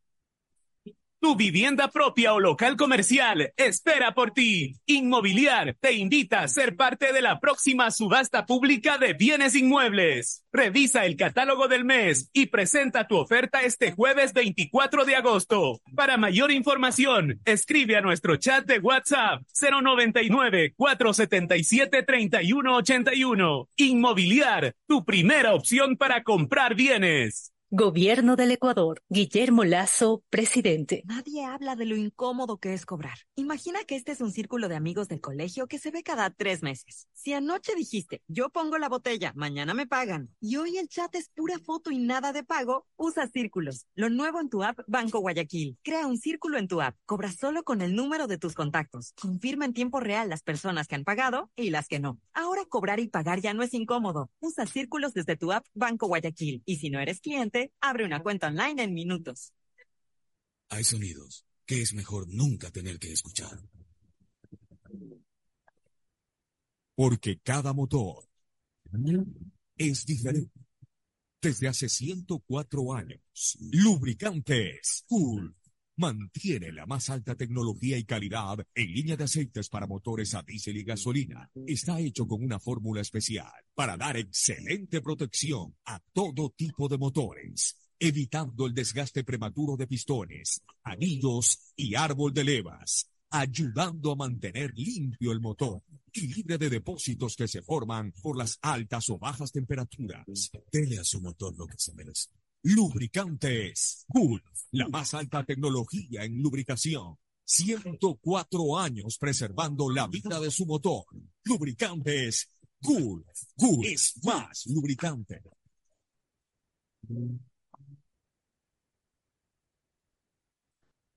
Pinter Espacio Publicitario. Usted está escuchando un programa de opinión, categoría O, apto para todo público. Bueno, entramos a la parte final. ML que hizo fútbol, preparó al equipo justamente hoy el profesor Hernán Torres A en el estadio eh, Capuel. Los premios, nos dice el gordo José Jalil Pérez, podrían ser porque Melec pasó a la siguiente fase de Copa Libertadores el año anterior. Por eso es que Quiroga está reclamando premios, claro. Pasó de la fase de grupos a octavos y se quedaron en octavos. Bueno, ahí dan premios, ahí se justifica cuando se pasa de etapa. Eh, quizás le quedaron debiendo ese premio. Lo, lo único que, Que podría darse. deuda de premio, porque nada más hizo Melec que eso el año pasado. Claro, bueno, volvamos a lo actual. Ya, el once que preparó el día de hoy, con el que hizo fútbol el profesor Hern- Hernán Torres, en medio de tantas bajas que tiene el equipo, Ortiz en la portería, Carabalí, Agrón, León y Rodríguez, línea de cuatro en el fondo. Al fin Valencia, asoma Agrón. Valencia, Ay. Bleiner justamente, Valencia como cinco, Espinosa como ocho, de ahí Sosa, Chalá, doble nueve, Angulo, Cuco justamente y Jaime Alayoya Ayoví. Es el once nueve. que trabajó el profesor en medio de tantas bajas, porque ya son siete jugadores los que están lesionados y Y justamente con esas bajas realmente no se siente que Melec tiene un equipo fuerte. Debe ser de los equipos más débiles, a pesar de que se reforzó y se reforzó. y Tiene cambio, tiene variante y todo. Escuche usted los nombres, o sea, no, no se ve que es un equipo sólido. No. equipo- y que haya podido repetir un once, sumar tres fechas. o sea, Se le- Melec ha tenido otro tipo de jugadores. Realmente la dirigencia tendrá el próximo año que esforzarse para contratar menos jugadores, pero de mayor calidad. que le rindan. Por ejemplo, en el caso de Barcelona, le- Luis Arce sigue con, de- con trabajo de terapias, pues vino de la operación. Allen Obando, pese a que lo ingresaron el otro día a la variante, hoy está con la sub-19, que más tarde iba a jugar un partido con Búhos. De ahí, mayor novedad en Barcelona no hay, no hay jugadores lesionados. Entonces, así un poco lo que se va viviendo en el cuadro amarillo, que también se pre- pre- prepara para su partido del fin de semana con Muchurruna. O sea, hay un poco la, la perspectiva que va el cuadro amarillo. Bueno, este, ¿alguna otra novedad? El equipo de Leonardo Campana y Dixon Arroyo, Lionel Messi también, justamente jugarán el día de hoy la semifinal en el US Open Cup. Esto haciendo su visita al Cincinnati de Marco Angulo, el ecuatoriano de Independiente del Valle que milita en las filas del equipo Ah, del sí. Cincinnati. Bueno, eh, recordar que el equipo de Messi, de Campana y de Angulo, No, de ganaron la, eh, Dixon, perdón, de, de Arroyo, ganaron, Dixon Arroyo, ganaron la League Cup, que es una especie como de Copa Libertadores, pero solamente de Norteamérica. Participan equipos de Canadá, que son muy pocos. Los de Canadá que participan generalmente juegan en la MLS. Digamos que viene a ser una combinación de MLS más campeonato, más Liga Mexicana. Claro. Eh, eh, pero es de Norteamérica, porque la CONCACAF engloba también a los equipos de Centroamérica. Y la Libertadores y Sudamericana solo los equipos de Sudamérica. Bueno, es un título, de alguna manera, es un título que se puede considerar continental. Un éxito rotundo el que logró Messi, que de la nada llega, hace 10 goles para ese equipo en menos de un mes. Eh, le hace ganar un título, lo está sacando del último puesto. Bueno, por algo es la, la, la estrella mundial, el mejor jugador de la historia. Lo que sí, el amigo Leonardo Campana, que está sonando para ser convocado a la selección. Ustedes saben que lo hemos defendido a Campana cuando hubo que defender. Pero también, por más amistad que tengamos con él y con el padre, aquí no tenemos compromiso de, de tapar nuestro pensamiento. Señor Leonardo Campana tiene que comenzar a hacer goles en los minutos que juega. Primero para ganarse la titularidad y luego para, para hacer lo que todo centro delantero ha sido con Messi, goleador. Goleador. O sea, si no hace goles, estamos jodidos. Tuvo una linda oportunidad de definir el partido sin que este se vaya a los Sí, penaltis. sí. En, la- en una de las últimas jugadas. Hace hasta lo correcto técnicamente, pero No, ahí era picarla. O sea, me parece que. pudo haberla picado. más, Lo que quiso fue sortearlo al arquero, pero desgraciadamente cuando llegó a- al último contacto con la pelota y, y la, y la quiso empujar a la red, el balón terminó en el palo. Ya ya llegó de una manera incómoda. Pero todo será, eh, todo será plausible, pero mientras la pelota no entre, está en apuros Leonardo Campana. Él tiene la obligación de ser goleador, porque siendo nueve, ya, ya, ya esa es una obligación natural. Pero jugando al lado del mejor de la historia, o sea, si no eres, si no es eres para- goleador ahí, pues entonces cuando vas a ser goleador. Entonces, eh, y, es- y eso lo tiene que tener claro Campana, te podrá tener buena estampa, eh, podrá ser un jugador con mucha Buena técnica, todo quiera, para el juego pero aéreo, pero no. hoy, hoy por hoy para mí no es eh, uno de los delanteros Convocables. O sea, convocable sí, pero para mí en, en el orden está primero Ener Valencia, largo. Largo. Luego, el, el chico Jordi Caicedo, que está haciendo una muy buena temporada en México, ya lleva haciendo dos, tres goles en México. Tres goles lleva. Ya. De ahí tendríamos que revisar. Del exterior no hay más delanteros centros. Michael Estrada Michael Estrada anda perdido. anda perdido. Este podría ser entre Leonardo Campana y busquemos a alguien aquí en la localidad. Tampoco. Carlos Eh, Ronnie Carrillo es uno que está afuera. me parece.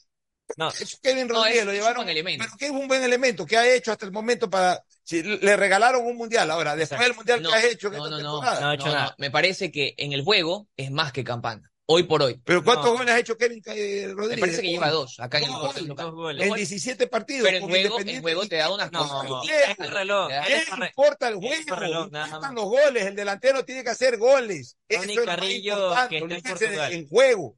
¿Qué importa el juego? Los delanteros están para hacer goles Ronnie Carrillo, que está en Portugal, ya lleva tres goles desde que llegó a en Portugal. Entonces, para mí, Ronnie Carrillo ahorita está en un En mejor el momento. Portimonense. Para, Portimonense. para mí, en este momento está Carrillo, que además se fue haciendo goles en Ecuador. Se fue Este- haciendo ocho goles. Ya, en está Ecuador. en un mejor momento que Campana. Sí. O sea, ¿quién es que aquí no somos campanistas ni nada, Y señores? si quieren Aquí local, cuando Campana ha meritado estar en una selección lo hemos pedido y cuando no amerita o cuando hay otros jugadores encima de él, pues también tenemos que decirlo. Sí. Vámonos a una última recomendación y luego al cierre. Si necesitas vitamina C, no te preocupes. Pide las tabletas masticables y